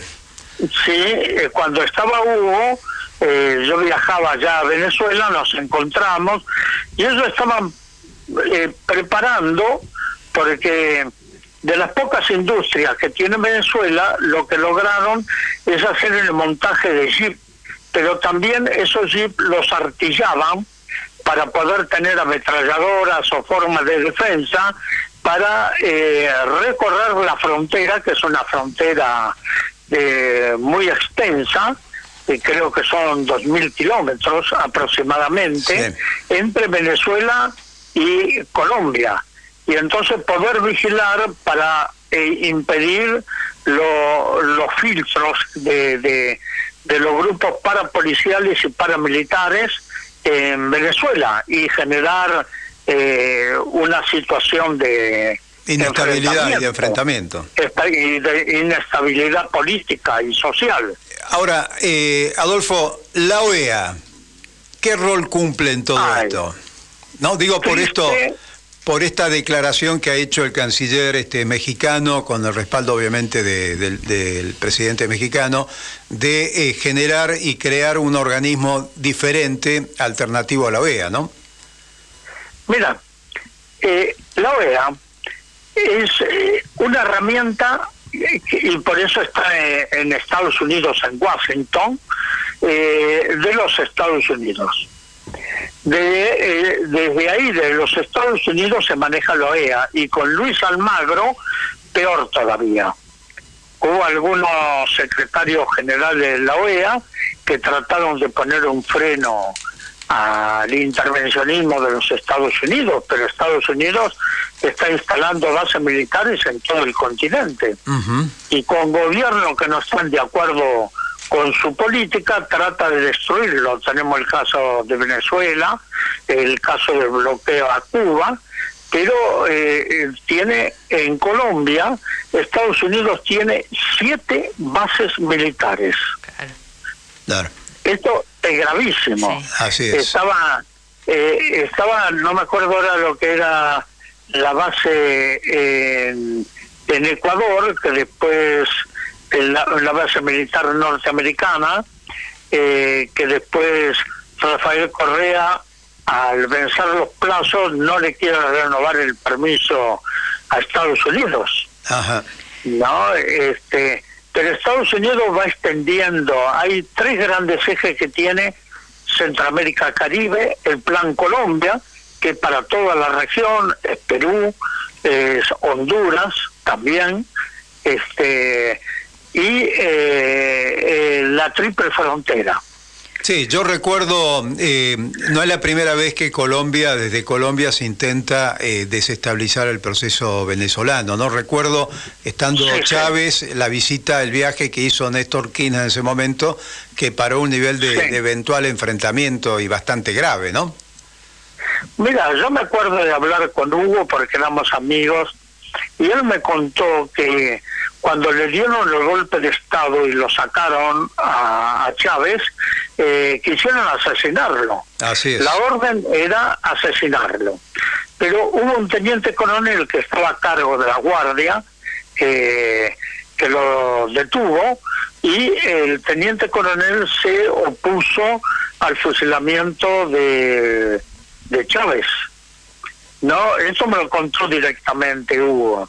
Una, una situación parecida a la que vivió Fidel Castro allá este, después post-Moncada, ¿no? Sí. Este, Así es, sí, sí. eh, Una, algo, algo semejante. algo sí. semejante. ¿Esto en qué año fue lo de lo de Chávez y este teniente coronel? No me acuerdo, No no, me acuerdo ahora en este momento. Ajá. Pero, eh, pero sí, era un ataque sistemático contra Chávez porque no se quería. Cualquier país que no se someta a lo dictado de Estados Unidos eh, es atacado. Pero uno no se encuentra con gobernantes como Piñera en Chile. Eh, yo estuve en Chile cuando fue la rebelión de los jóvenes Ajá. pero estaba en el sur, en- en- eh, bien, bien, bien al sur. Bien al sur. Eh, eh, eh, pero viajé a Santiago porque tenía que dar una conferencia y ahí pude, tragué el gas lacrimógeno de ver todos los chicos que estaban espe- eh, pidiendo la educación libre y gratuita como tenemos en Argentina, ¿no? Así es. y por eso sufrieron la represión. Pero eh, es importante la, el protagonismo de los jóvenes en la situación chilena porque se les cae todo el modelo neoliberal. Que- queremos recordar que estamos en comunicación con Adolfo Pérez Esquivel, Premio Nobel este, de la Paz, hablando de la situación que está viviendo el, pueblo colombiano, ¿no? A raíz que, bueno, eh, vos describís que tiene eh, más de 50 años de eh, violación sistemática a los derechos humanos y esto, bueno, se ha, se ha profundizado a partir del 28 de abril con el paro nacional y que, bueno, la- la- las multitudes salieron pacíficamente a las calles y la respuesta en ese caso de- del gobierno fue una eh, gran represión y bueno, estas violaciones a los derechos humanos que la verdad que el informe que trajo la misión internacional es impresionante porque describe, incluso está documentado con videos, con bueno, con testimonios, la verdad que es, es un documento muy, muy, muy valioso. Y acá yo me quedo con esto que rescato lo que vos decís, que hablar del tema Colombia no se puede dejar de lado el intervencionismo. ¿No? Y cuál es la, es, eh, sí. cuál es, digamos, como para concientizar, eh, eh, porque hay una invisibilización muy fuerte por parte de los medios de comunicación de esta violencia que sufre Colombia. Em, el tema, ¿por qué eh, tenemos que mirar Colombia y cuál es la gravedad de este intervencionismo? ¿Qué puede pasar en la región o cuál es el plan para la región que avisorás vos? Mira, lo que uno tiene la, la mirada sobre Colombia, que tendría que ser un poco un país como Israel en, en Medio Oriente, con la cuestión palestina y la región, Siria, Libia, Afganistán. Es decir, eh, es una base operativa de Estados Unidos para el intervencionismo en el resto de los países del continente. Eso lo vemos como una, una base operativa, eh, política, estratégica y militar. No, eso es lo que eh, lo que quieren hacer de Colombia. Es un pueblo que está sufriendo muchísimo porque yo recuerdo de estar en el campamento de los desplazados campesinos y todas esas tierras pasaron a mano un poco de lo que hicieron también en Guatemala, ¿no? Así es. eh, eh, eh, que lo han pasado todo eso a las grandes empresas multinacionales, no solo para plantar la palma africana, los monocultivos, sino también por la minería y los recursos naturales de Colombia. Es un lugar, es, es- eh, Colombia está en un punto estratégico, podríamos decir, en un punto clave eh, de intervencionismo en el resto de los países latinoamericanos. Clarísimo. Te hago una preguntita antes de pasarte al tema que nos preocupa también, obviamente, las condicionalidades de la deuda externa argentina. Eh, ¿Cómo ves el panorama este, latinoamericano? Esta situación este, de Perú, esto que está pasando la constituyente, la próxima elección en Chile, bueno, la recuperación de la democracia en, en Bolivia, este, la situación brasileña. ¿Cómo ves el panorama? Mira, eh, eh, es extenso el, el tema, pero voy a tratar de hacer una síntesis. El golpe eh, contra Evo Morales, lo he conversado con él, eh, eh, fue instigado por los Estados Unidos Y la intervención de la OEA. El caso de Luis Almagro, el secretario general de la OEA, eh, intervino ahí como para eh, derrocar, el, eh, que saquen a, a Evo Morales.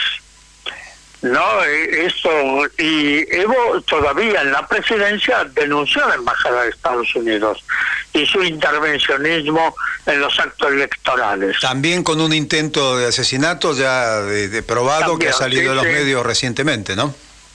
Sí, sí, y lo triste de todo eso, el intervencionismo de Macri, todavía presidente de la nación, con el envío de armas para la represión. Así es. Esto hay que investigarlo y, lógicamente, sancionar a, Macri, donde no respeta la soberanía de otro pueblo, sino que interviene en forma directa en los golpes de Estado. Eh, el caso de Brasil. Bueno, eh, esto sería largo, pero dice que voy a tratar de hacer una síntesis. Usted puede, usted puede. Eh, Bueno, este, cuando estaba todavía Dilma Rousseff, eh, nos habían llegado noticias de la preparación del golpe contra Dilma a través de la Laufar, Así es. era desplazarlo. Entonces me tomé un avión, me fui a Brasilia. Nosotros como SERPAC tenemos eh, secretariados en 11 países de América Latina, entre ellos Brasil. Me fui a Brasilia y en el plan alto me encontré con Dilma Rousseff. La fui a ver, darle el apoyo, pero cuando salí los diputados, los senadores me pidieron ir a la Cámara de Senadores a, decir unas palabras. Y fui a- al Senado, ahí en Brasilia, y saludé primero a toda la, la senadora, senadores, le digo, cuidado, aquí le están preparando un golpe de Estado a la presidenta Dilma Rousseff. Ese fue mi discurso. Se armó un escándalo tremendo. Pero a los pocos días se confirmó que fue el derrocamiento. La realidad, el de la única verdad. Claro, ahora, ¿por qué había que sacarlo a Dilma Rousseff para impedir que Lula se presente a elecciones? Ahí hubo la Laufar, a través del juez Sergio Moro, en, en Curitiba, para eh, armarle, eh, hablando en criollo, la cama a Lula. Estuve dos veces en la prisión con Lula. Una fui con eh, el teólogo Leonardo Boff, que no lo dejaron entrar, y la segunda sí dejaron entrar a eh, Ignacio Ramonet de Le Monde Diplomatique. Ahí logramos eh, conversar largo con Lula. Y, y bueno, eso fue para neutralizar a Lula porque y, y todo esto manejado de la embajada de los Estados Unidos.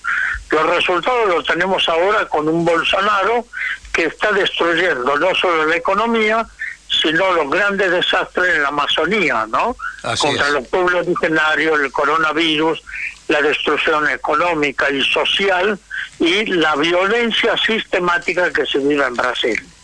Pero eh, viendo la situación de América Latina, la LAUCAR después de los golpes de Estado militares, lo tenemos que ver. Primero en Honduras contra Manuel Zelaya. Así es. Sacarlo también a través de la LAUFAR, que lo sacaron prácticamente en calzoncillos. Eh, el otro fue contra eh, Fernando Lugo en Paraguay, En Paraguay. Después contra Dilma Rousseff y sacar a Lula. Y después contra eh, Evo Morales en Bolivia. Los ataques a Venezuela, yo recuerdo estar viajando con Europa y ver que los diarios europeos, no solo con, con eh, el, presidente de Venezuela, sino también contra Hugo Chávez, ¿no? Que decían que eran dictaduras cuando hacen elecciones y tienen, pero nadie habla de Colombia, no habla habla de Honduras, no habla, habla de lo que está pasando eh, en Guatemala. No, es, es, realmente preocupante. Los grandes medios de comunicación, el poder hegemónico de la información, eh, continúa lamentablemente y engañan también. Yo eso lo pude comprobar en hechos porque fui cuando fueron los bombardeos en Irak a Bagdad. Fui de Amman, Jordania a Bagdad, dos mil kilómetros de desierto, porque no había aviones para llevar agua al hospital pediátrico de Bagdad. Y ahí la BBC de Londres decía que dos bombas inteligentes habían entrado por el tubo de ventilación del búnker militar y mataron al búnker militar. Lo daban como un triunfo. Ahí mataron 600 niños con sus madres. Estuve ahí con los sobrevivientes. Impresionante. Por eso digo lo que son lo que es la distorsión de los medios de información. Bueno, algo, algo hemos denunciado. Este, este cinismo en la comunicación, algo de esto hemos visto acá con el macrismo, ¿no? El tema, total, el tema de que ahora ellos dicen que este gobierno ha, ha, generado un endeudamiento este, inexistente, ¿no? Cuando tratan de encubrir el endeudamiento que ellos han desarrollado acá en la Argentina. Este es un tema que, que creo que el Tribunal este, de los Pueblos tiene una declaración sobre el tema este, de la deuda externa, ¿no? Del, del FMI. Sí, sí, sí. Bueno, sobre esto venimos hace 30 años trabajando más, ¿no? Con los equipos, con, con Diálogo 2000, con Barberliquín y muchos otros economistas eh, venimos trabajando sobre la deuda. La deuda son la nueva forma de esclavitud.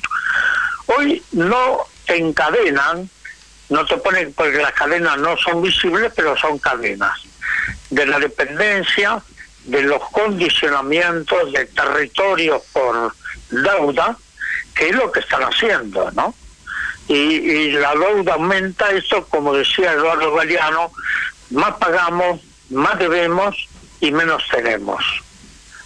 Es esto, ¿no? Perfecta síntesis. Es una síntesis. Bueno, Eduardo, con Eduardo Gallano y el Tribunal Permanente de los Pueblos hemos trabajado en Berlín, en, un, en una de las sesiones del tribunal, sobre el Fondo Monetario Internacional y el Banco Mundial. No los mecanismos de dominación, porque esos organismos son organismos para generar la dependencia y el endeudamiento para el enriquecimiento de la banca internacional. Entonces hay que, eh, que pensar, el, problema de América Latina, mira, Macri hizo un trabajo de demolición durante los cuatro años, en síntesis. Destruyó la UNASUR, el Mercosur y la CELAC, que eran los organismos regionales que Kirchner bases fundamentales. como Cristina lo veían fundamental en defensa de las democracias latinoamericanas. Y estos tuvieron una, una posición permanente para destruir estos organismos regionales. Lo importante es la unidad continental. Ningún país vamos a salir solo de esto si no tenemos la capacidad de unidad. Sí, completamente de acuerdo. Bueno, Adolfo, te agradecemos muchísimo estas declaraciones, eh, sobre todo por el tema Colombia, el tema deuda, dos temas que para nosotros la verdad que son muy importantes y que siempre tratamos en este programa. Vamos a seguir este, visibilizando desde aquí la situación que está viviendo este, el pueblo colombiano y difundiendo, bueno, eh, esta, eh, el informe de, de- de la misión y siguiendo de cerca, bueno, qué es lo que está sucediendo para que el tema Colombia siga en agenda. Y también el otro tema que nos preocupa, que es el tema este, de, de la deuda externa y del Fondo Monetario Internacional, que como vos decís, bueno, siempre oprimen a los países este, de, de- de América Latina este, y el Caribe, ¿no? Los países que estamos en desarrollo. Y me Así quedo es, con un, con una, con una frase que vos solés decir que los derechos humanos no tienen fronteras.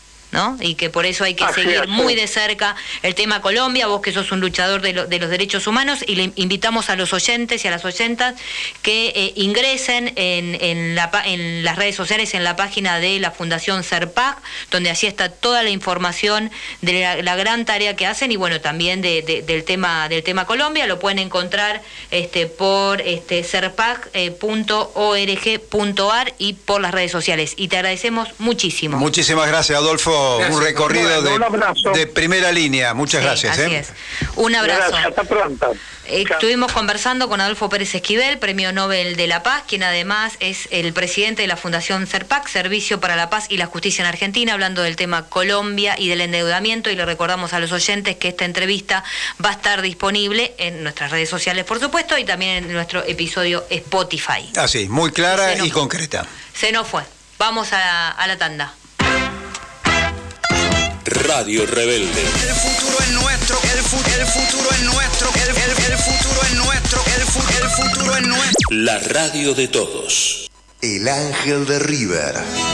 Hay un ángel que vuela, Todos los jueves a las 3 de la tarde. gambeteando las nubes. Roberto Alonso y Daniel Galazo te harán revivir en la voz de los protagonistas los momentos imborrables que hicieron la historia del más grande, River Plate.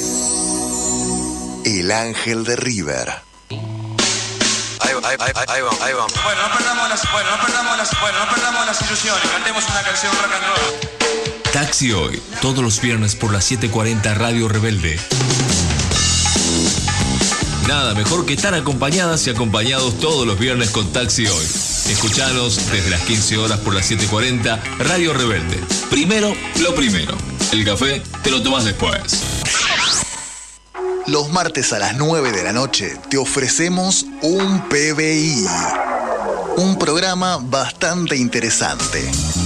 Con la conducción de Facu Cataldi, Achu Concilio y Caco. Un magazine periodístico que te contará los temas de la agenda política mediática de un modo descontracturado, fresco y divertido. Un PBI para que todos podamos entender qué está pasando en este mundo tan loco. Un programa bastante interesante. Martes de 21 a 23. El sindicalismo también tiene su genética. Huerta Grande, La Falda, la CGT y los 26 puntos de Ubaldini. Genética Sindical. Todos los jueves de 13 a 15 con la conducción de Adolfo Barja, Débora Espínola y Fernando Vaca Narvaja. Un programa hecho por dirigentes sindicales. Escucha Genética Sindical. Escucha La Voz de los Trabajadores por AM740. Muy pronto, muy pronto llega APSE con vos. Información sindical, análisis político, entrevistas, turismo. Las últimas noticias del gremio están en APSE con vos. Lunes de 15 a 16 horas por Radio Rebelde. AM740. De lunes a viernes a las 7 de la mañana. 7.0, buenos días, Radio Rebelde, una vez más la bienvenida, el punto de partida, la agenda informativa, libre y nunca cautiva, la voz de Luis del Día, Javier Vicente y un equipo de liga, delegan voz esta consigna y derriba, mentiras que tiran miras de la oligarquía, no se la van a llevar de arriba, resistencia, evitando el ablande, que el pueblo sea el soberano que mande, alimentando estas ondas que se expanden, 7.0, cero despierta la patria grande. Radio Rebelde.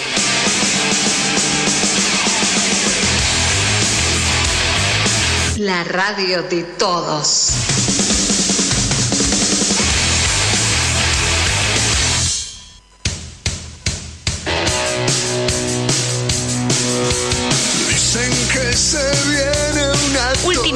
Genética Sindical, estamos hasta las 15 horas por AM 740 La Rebelde. Y les recordamos que nos pueden dejar algún mensaje al WhatsApp de la radio 11 5595 6367.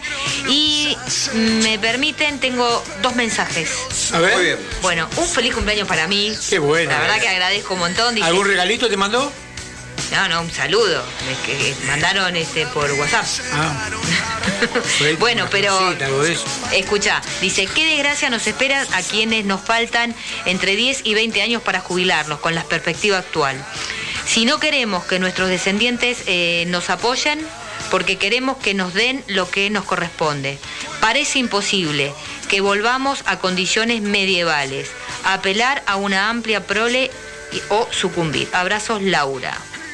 Y también nos dejaron un mensaje para Paulón por, por el conflicto de la multinacional Dow Chemical en Santa Fe.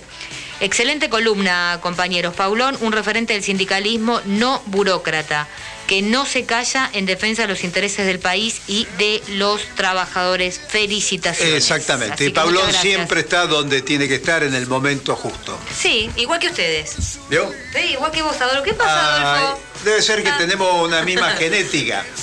Claro, por supuesto. Ah, bueno. Acá una cuestión de origen y estamos, ya estamos, vamos, ahí nos está diciendo la producción que vamos a pasar a nuestro este, siguiente entrevistado, que es Mauricio Brizuela, que es el secretario general del Sindicato Petroquímicos del Departamento de San Lorenzo. Bienvenido. Petroquímicos Unidos, bienvenido, compañero.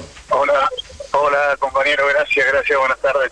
Buenas tardes. Bueno, un conflicto más que fundamental, no, no solo porque la Dow Chemical o el complejo San Lorenzo este, genera eh, a, a su vez este, eh, en, su, en su producción, se vincula con muchas pymes en la, en la Argentina, ¿no?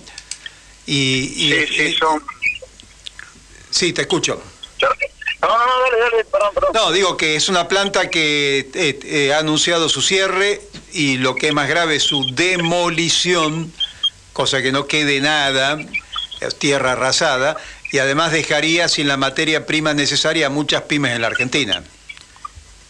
Sí, bien, como, como decís, la verdad que es único productor de polioles eh, del país, son monopolios, y bueno, hoy anuncian una un cierre anticipado de acá a mayo y, bueno, la próxima demolición para que no haya competencia y un producto que, se fabrica en Argentina empezarlo a importar de Brasil con lo que sabemos que eso conlleva y bueno, y también destruyendo la matriz industrial santafesina porque eh, después de esto que hay 120 compañeros que están en riesgo su trabajo, es mucho más grande la pérdida que se va a hacer si, si llevan su, su cometido adelante. Exacto, la extensión de las consecuencias de esta demolición de esta empresa, porque estamos hablando no de cierre, sino de demolición, aunque parezca increíble, este, trae una- consecuencias este, catastróficas para otras pequeñas empresas. Esto parece que, estuviéramos en la época del macrismo, ¿no? La verdad que, a ver, lo que le estamos planteando al gobierno, recién venimos de una reunión a nivel provincial, eh, a nosotros en el cordón industrial, lamentablemente con el macrismo sufrimos varios cierres, esperemos que este gobierno empiece a, revertir la situación y a dejar en claro cuál es la política que quiere industrial y la política industrial que quiere para, para la Argentina, ¿no? Me parece que esto es una empresa de materia base eh, que le da, como bien decía, a más de 20 empresas del- de, de Santa Fe y mucho más a nivel nacional. Es de suma importancia que se siga produciendo y bueno, me parece que acá tiene que haber una decisión política clara hacia dónde apuntamos como, como país. Un, co- un conflicto poco conocido ¿no? para nuestra sociedad. No, uno no, no ve que se hable tanto de este conflicto cuando es tan importante y, y lleva a tantas empresas o pymes alrededor que pueden morirse también. ¿Cuál es? ¿Es un tema político, económico? ¿El gobierno no le da demasiada bola? ¿O hay otros intereses en el medio? Mira, económico no es porque acá la empresa lo ha dejado bien claro que es redituable, nosotros también lo sabemos. eh, político, no lo descartamos porque anuncian 20 días antes de las elecciones un cierre a 10 meses para mayo del 2022, así que eh, decir que no es político le estaríamos errando. Y bueno, ¿y cuál va a ser el, el Estado? ¿Qué va a ser el Estado Nacional? Me parece que todavía para nosotros es una gran duda. El otro día el ministro de, Producción salió a, no ser claro eh, qué piensan hacer con esta empresa, así que bueno, nosotros eh, articulando gremialmente y políticamente en nuestra provincia para, para sacar adelante esto. Ahora, vos fíjate que eh, el artículo que sacó Victorio Paulón en página 12 es el que el primer artículo de la prensa nacional que empieza a visibilizar el, tema, ¿no? Este, este, problema que se genera, nada menos que una provincia como Santa Fe. Eh, ¿Habrá que traer el conflicto acá a Buenos Aires para que se, visibilice y se sienta la necesidad de participar, participar por parte del Estado provincial y nacional en la resolución de esta situación? Mira, nosotros creo que, de esto la solución la tiene la Nación. Nosotros hoy estamos eh, sacando y trabajando con diputados y senadores para sacar una ley de utilidad pública y ahí sí también hacer eh, jugar al ministro de la producción de, a nivel nacional y también al, ejecutivo en general que tiene que poner carta en el asunto y dejar claro. Pero bueno, nosotros con una utilidad pública me parece que vamos ganando. Eh, explica un poquito para la audiencia esto de la ley de utilidad pública, ¿en qué consiste?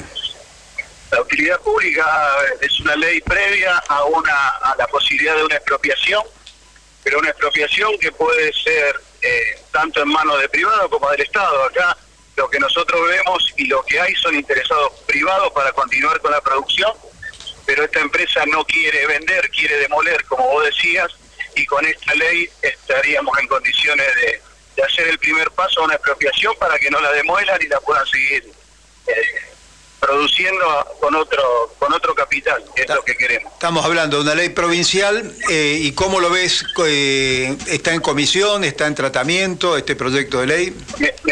Sí, mira, ayer tuvimos una mesa multisectorial donde está el compromiso firmado de los diputados, de los senadores. En los próximos 15 días, cuando sesionen diputados, van a empezar a tratar el tema y a tratar de sacarlo y ya la ley va a salir desde el municipio y ahí empezar a darle volumen a las distintas cámaras. Hay definiciones de, ya que estamos en campaña electoral y hay una necesidad, decíamos, de tratar los problemas concretos en la realidad concreta, ¿hay definiciones de los partidos políticos sobre este intento de cierre y demolición de la empresa? Sí, mira, a ver, lo que es la, Comisión de Asuntos Laborales acá en la Cámara de Diputados de Santa Fe están eh, están todos los partidos, así que es unánime el apoyo, así que acá no, no creo que están todos entendiendo la causa y haciendo una causa provincial y después nacional de, este cierre. Sí, está claro que esta, esta, esta situación excede a la provincia y es una causa nacional, ¿no? Por, sobre todo por las consecuencias que trae no solo para ustedes, para la empresa y las 120 familias, sino para las otras pymes que son este, subsidiarias de esta materia prima que ustedes producen. Eh, ¿Tienen pedido de audiencia a nivel nacional? Este, ¿qué, ¿Cuál es el plan concreto que piensan desarrollar? Mira, te vuelvo a repetir, hoy estamos articulando todo acá en la provincia. Eh, ya, a ver, el Ministerio de Trabajo de la Nación está, la delegación de Rosario estuvo ayer el secretario de, Trabajo con nosotros, están al tanto, pero bueno, acá la definición tiene que venir por producción. Hoy estuvo el subsecretario de Producción de Santa Fe y esperamos que la próxima también esté Nación, que necesitamos para empezar a torcerle el brazo a esta multinacional que hace más de 50 años que está y que hoy quiere dejar tierra aplazada por una decisión que han tomado en Estados Unidos. La fundamentación de la empresa de, de, Irice responde a, a, la instalación de nuevas plantas en Brasil, a, este, a un tema de cómo lo justifican, por rentabilidad. No, ellos hablan de que tienen capacidad ociosa en una planta eh, de mayor capacidad en Brasil que por eso quieren ponerla a máxima capacidad en Brasil y, importar.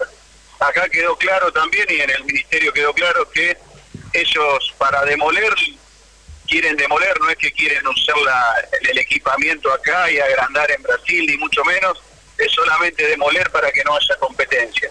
El planteo es ese, una reorganización a nivel mundial e importar eh, desde Brasil este producto que tenemos, que hay otra planta de, de la misma similitud.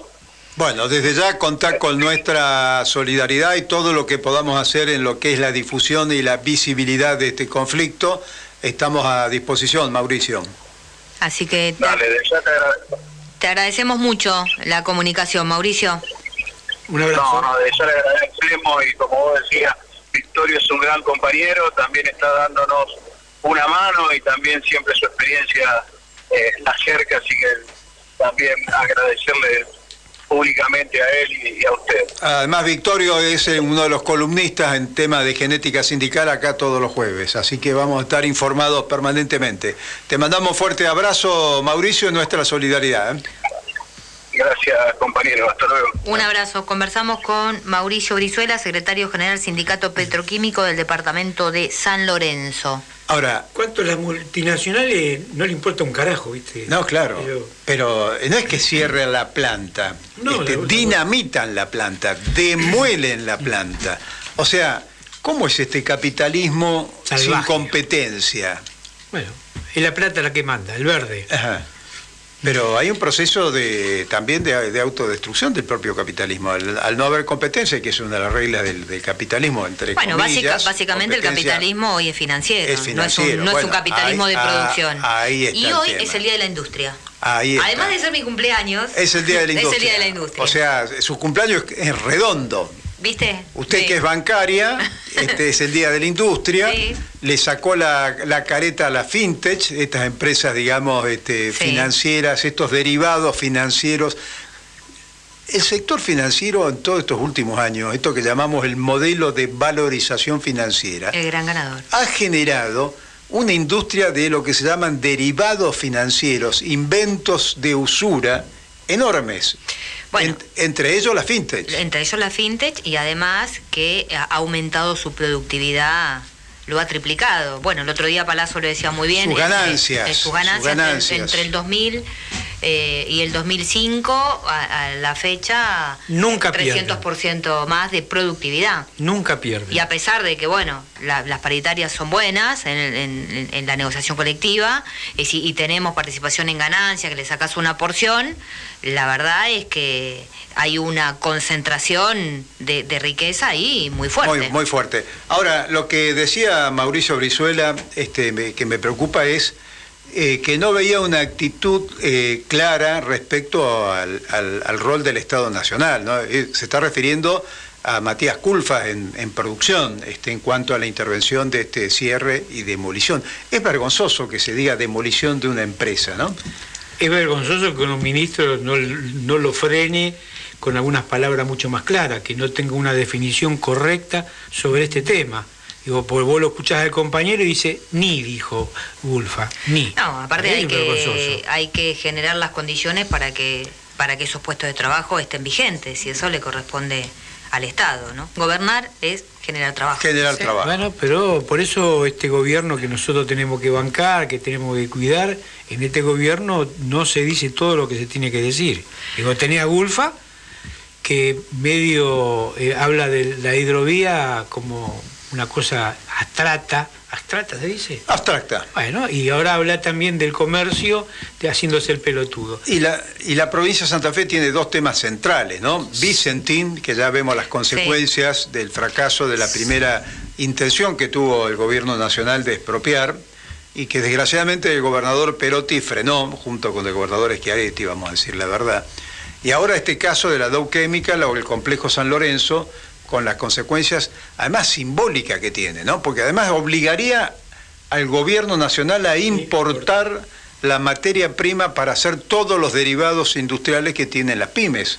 O sea, el aumento de precios ni le cuento lo que saldría esto, además de la Claro, desocupación. ahí sí o sí se necesita una intervención del Estado. urgente. Tema político y económico, las dos cosas juntas, ¿no? Así es. Y como Dios atiende en Buenos Aires, hay que visibilizar este tema acá en Buenos Aires. O sea, hay que buscar todas las formas posibles que uno pueda imaginar para que el conflicto de Dow Chemical esté en, en la plana política, Claro. porque no existe Eh, claro. en la prensa. No, no existe. Nadie habla No, no existe. de este Eh, conflicto. El único que lo sacó fue Paulón, pero no, no, no hay notas de, de esto, no se habla. Sí, el próximo jueves, obviamente, con Victorio tenemos entre en Genética Sindical en su columna uno de los temas centrales a charlar con él y seguir profundizando este tema de Chemical. Hay varios temas que nos quedan pendientes, no solo lo de Paulón, sino lo de, de Adolfo Pérez Esquivel con el tema de la deuda, que es un tema importante, y los eh, eh, jubilados. Otro tema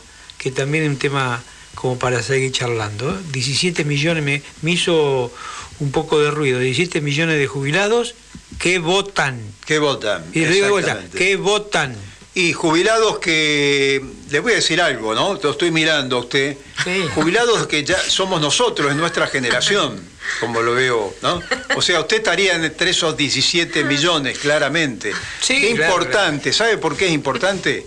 Porque esos 17 millones de jubilados, que es su generación, nuestra generación, vamos a ser claros, eh, tienen el cuero duro, ya soportaron dos dictaduras militares, pasaron por la 3A, una desestabilización de gobiernos democráticos. Ni le cuento la cantidad de procesos inflacionarios, de evaluatorios, o sea, tienen el cuero duro, tienen que aportar, tienen todavía que aportar a este proceso de recuperación económica, social y política en nuestro país. Que lo tengan en cuenta los Tienen la experiencia para eso. Pero yo estaría haciendo quilombo. Yo ya estaría haciendo quilombo en los distintos lugares. Eh, puede estarlo usted, puede estarlo. Y acompañando, Está- obvio que puedo acompañar. Está en edad para hacerlo, está dentro de esos 17 millones activos. No, usted le pedía no a Carlos gustó. Valle, Es usted un le, amigo, es un amigo. usted le pedía a Carlos Valle que salgan a la calle. Sí, claro. Escuché, ganar la calle. Hay que ganar la bueno, calle. Yo hay- creo que todos los gobiernos eh, hay que ganar en la calle cuando no, es- no tocan los intereses hacia los trabajadores. Muy bien, ahí está el desafío. Pero el otro desafío muy importante que a usted también le interesó, A porque le vi que sus ojitos cuando él dijo 17 millones y dijo esta ley, este, porque eh, el tema de los jubilados están afuera de la ley, y usted lo debe saber, Débora, como sindicalista de asociaciones profesionales. Entonces, están en el limbo. Sí. No están en ningún lado del punto de vista jurídico. Ahora, qué vergüenza, ¿no? Estás en el final de tu carrera y estar en el limbo. ¿Cómo se No siente una- usted? Como un pelotudo. Ah, muy bien. Así, sí. ¿Cómo te vas a sentir si estás en el limbo? Se hizo cargo, ¿vio? Obvio, obvio que me hago cargo porque ya me va a tocar a no mí. No, pero me va a tocar. Yo sé que voy para ese camino. Como lo dijo el veterano que tengo acá al lado. Claro, yo. muy bien. Que, que- que es mucho mayor que yo y que está mucho más cerca que yo de, de ese limbo. Muy bien, Digo, muy pero, bien. pero ahora te digo una cosa. Pero con las botas puestas, ¿eh? Si Ahí ese- vamos a si pelear. ese jubilado, ese jubilado No tenía- nos descarten esa pelea. ¿eh? No, Es no, no, yo, yo sé que Es sería un quilombazo, sería todo eso. Fundamental. Vea, eh, los dos extremos, este, los jubilados, adultos mayores o pensionados y los niños, fueron dos de los baluartes de esto que Macri repudia de los 70 años de este, populismo del peronismo. Los únicos privilegiados los niños y los viejos. bandera del peronismo. Bien, así- exactamente. Así que ahí tenemos un desafío importante por organizar y yo creo que Débora nos va a respaldar. Por nos va a supuesto. apoyar esa, esa pelea, Por ¿no? supuesto, por supuesto. Yo... Bueno, estaremos peleándolo. ¿eh? sí, Ah, sí, y sí. estaremos acompañándolo a los jubilados, vos decís. Eh, por supuesto, que vamos a estar no solo acompañándolo, sino que vamos a estar este, respaldando eh, y, y comprometiéndonos con esa pelea. Y además, Me parece que es una pelea justa, así que Totalmente. donde es justo ahí tenemos que estar. así es, donde hay un derecho, donde hay una necesidad, hay un, Hay un derecho. derecho. Perfecto. Evita. Exacto. ¿Cómo ve el proceso electoral? Nos quedan cinco Sí, minutos. bueno, mañana tenemos un acto en el Club de Banco Nación, Eso en Vicente saber. López, eh, un acto del Frente de Todos, donde va a estar, este, va a estar Palazzo como candidato Sergio y algunas Palazzo. figuras más. Bueno, es un club que administra un compañero, ¿no? Que lo hemos entrevistado acá. Que tiene algunos problemas, no el compañero, sino el, el el club. El club con el tema de- de- del juicio. Sí, con una camarista en especial que da la casualidad Que encontramos varios Sí, problemas. esa que tiene. camarista está metida en varios de estos ¿Recordás temas. el nombre? Eh, mm, ya me voy a bueno. acordar el nombre de este. Sí, pero está en varios. Está en la causa de Correo, y cuando digo causa Correo, Macri, Macri. En la causa esta del Club del Banco Nación, este, eh, que quieren construir, quieren construir en ese, pe- en ese predio un, complejo este, hotelero, negocio inmobiliario. Ya aparece la reta, vio que la reta está arrasando en Sí. estos últimos años con el negocio inmobiliario en función de la campaña del 2023. Eh, y está metido también en otro conflicto que es eh, una estafa del ABC con el complejo este, ¿se acuerda las casas Ventura de venta? Sí. Bueno, también está metida la misma camarista. Sí, pero mismo.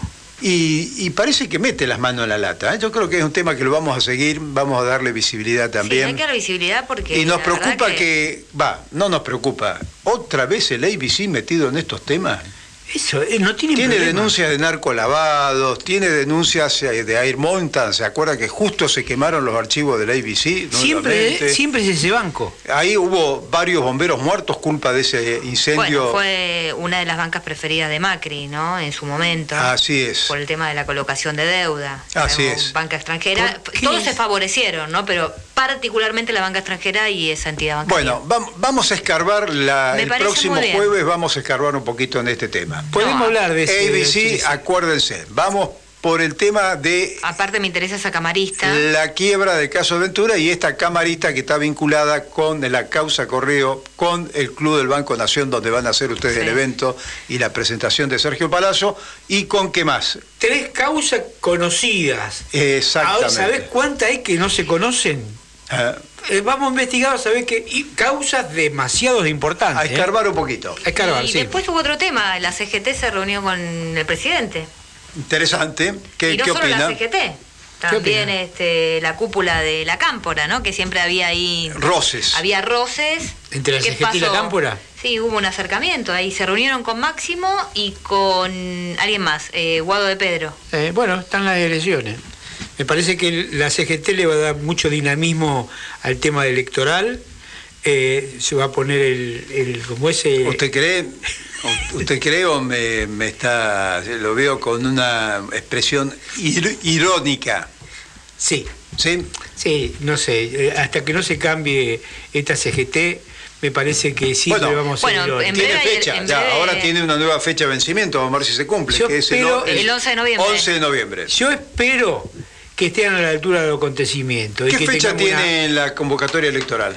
El noviembre se da- 14 de noviembre. Sí, 14 de noviembre. O sea que el 11 de noviembre, tres días antes, hay Pero, renovación pero- de la pero- CGT. pero vos, yo sentí algunos comentarios que se habla de dos, tres, cuatro secretarios generales. Me parece que estamos hablando pelotudeces. Tiene que haber uno fuerte y poner claramente cuál es la posición de los trabajadores. Así es. Y estamos bailando sienta, ya ahora. Que los cumpla. Y se nos fue, se nos fue Que el programa. cumpla. A ver, escuche. Y esto para vos, Débora. Esto para vos. Me encanta. Muchas gracias. Gracias. Muy feliz. Y nos vamos yendo. ¡Vamos! Vamos, vamos con genética. Dale,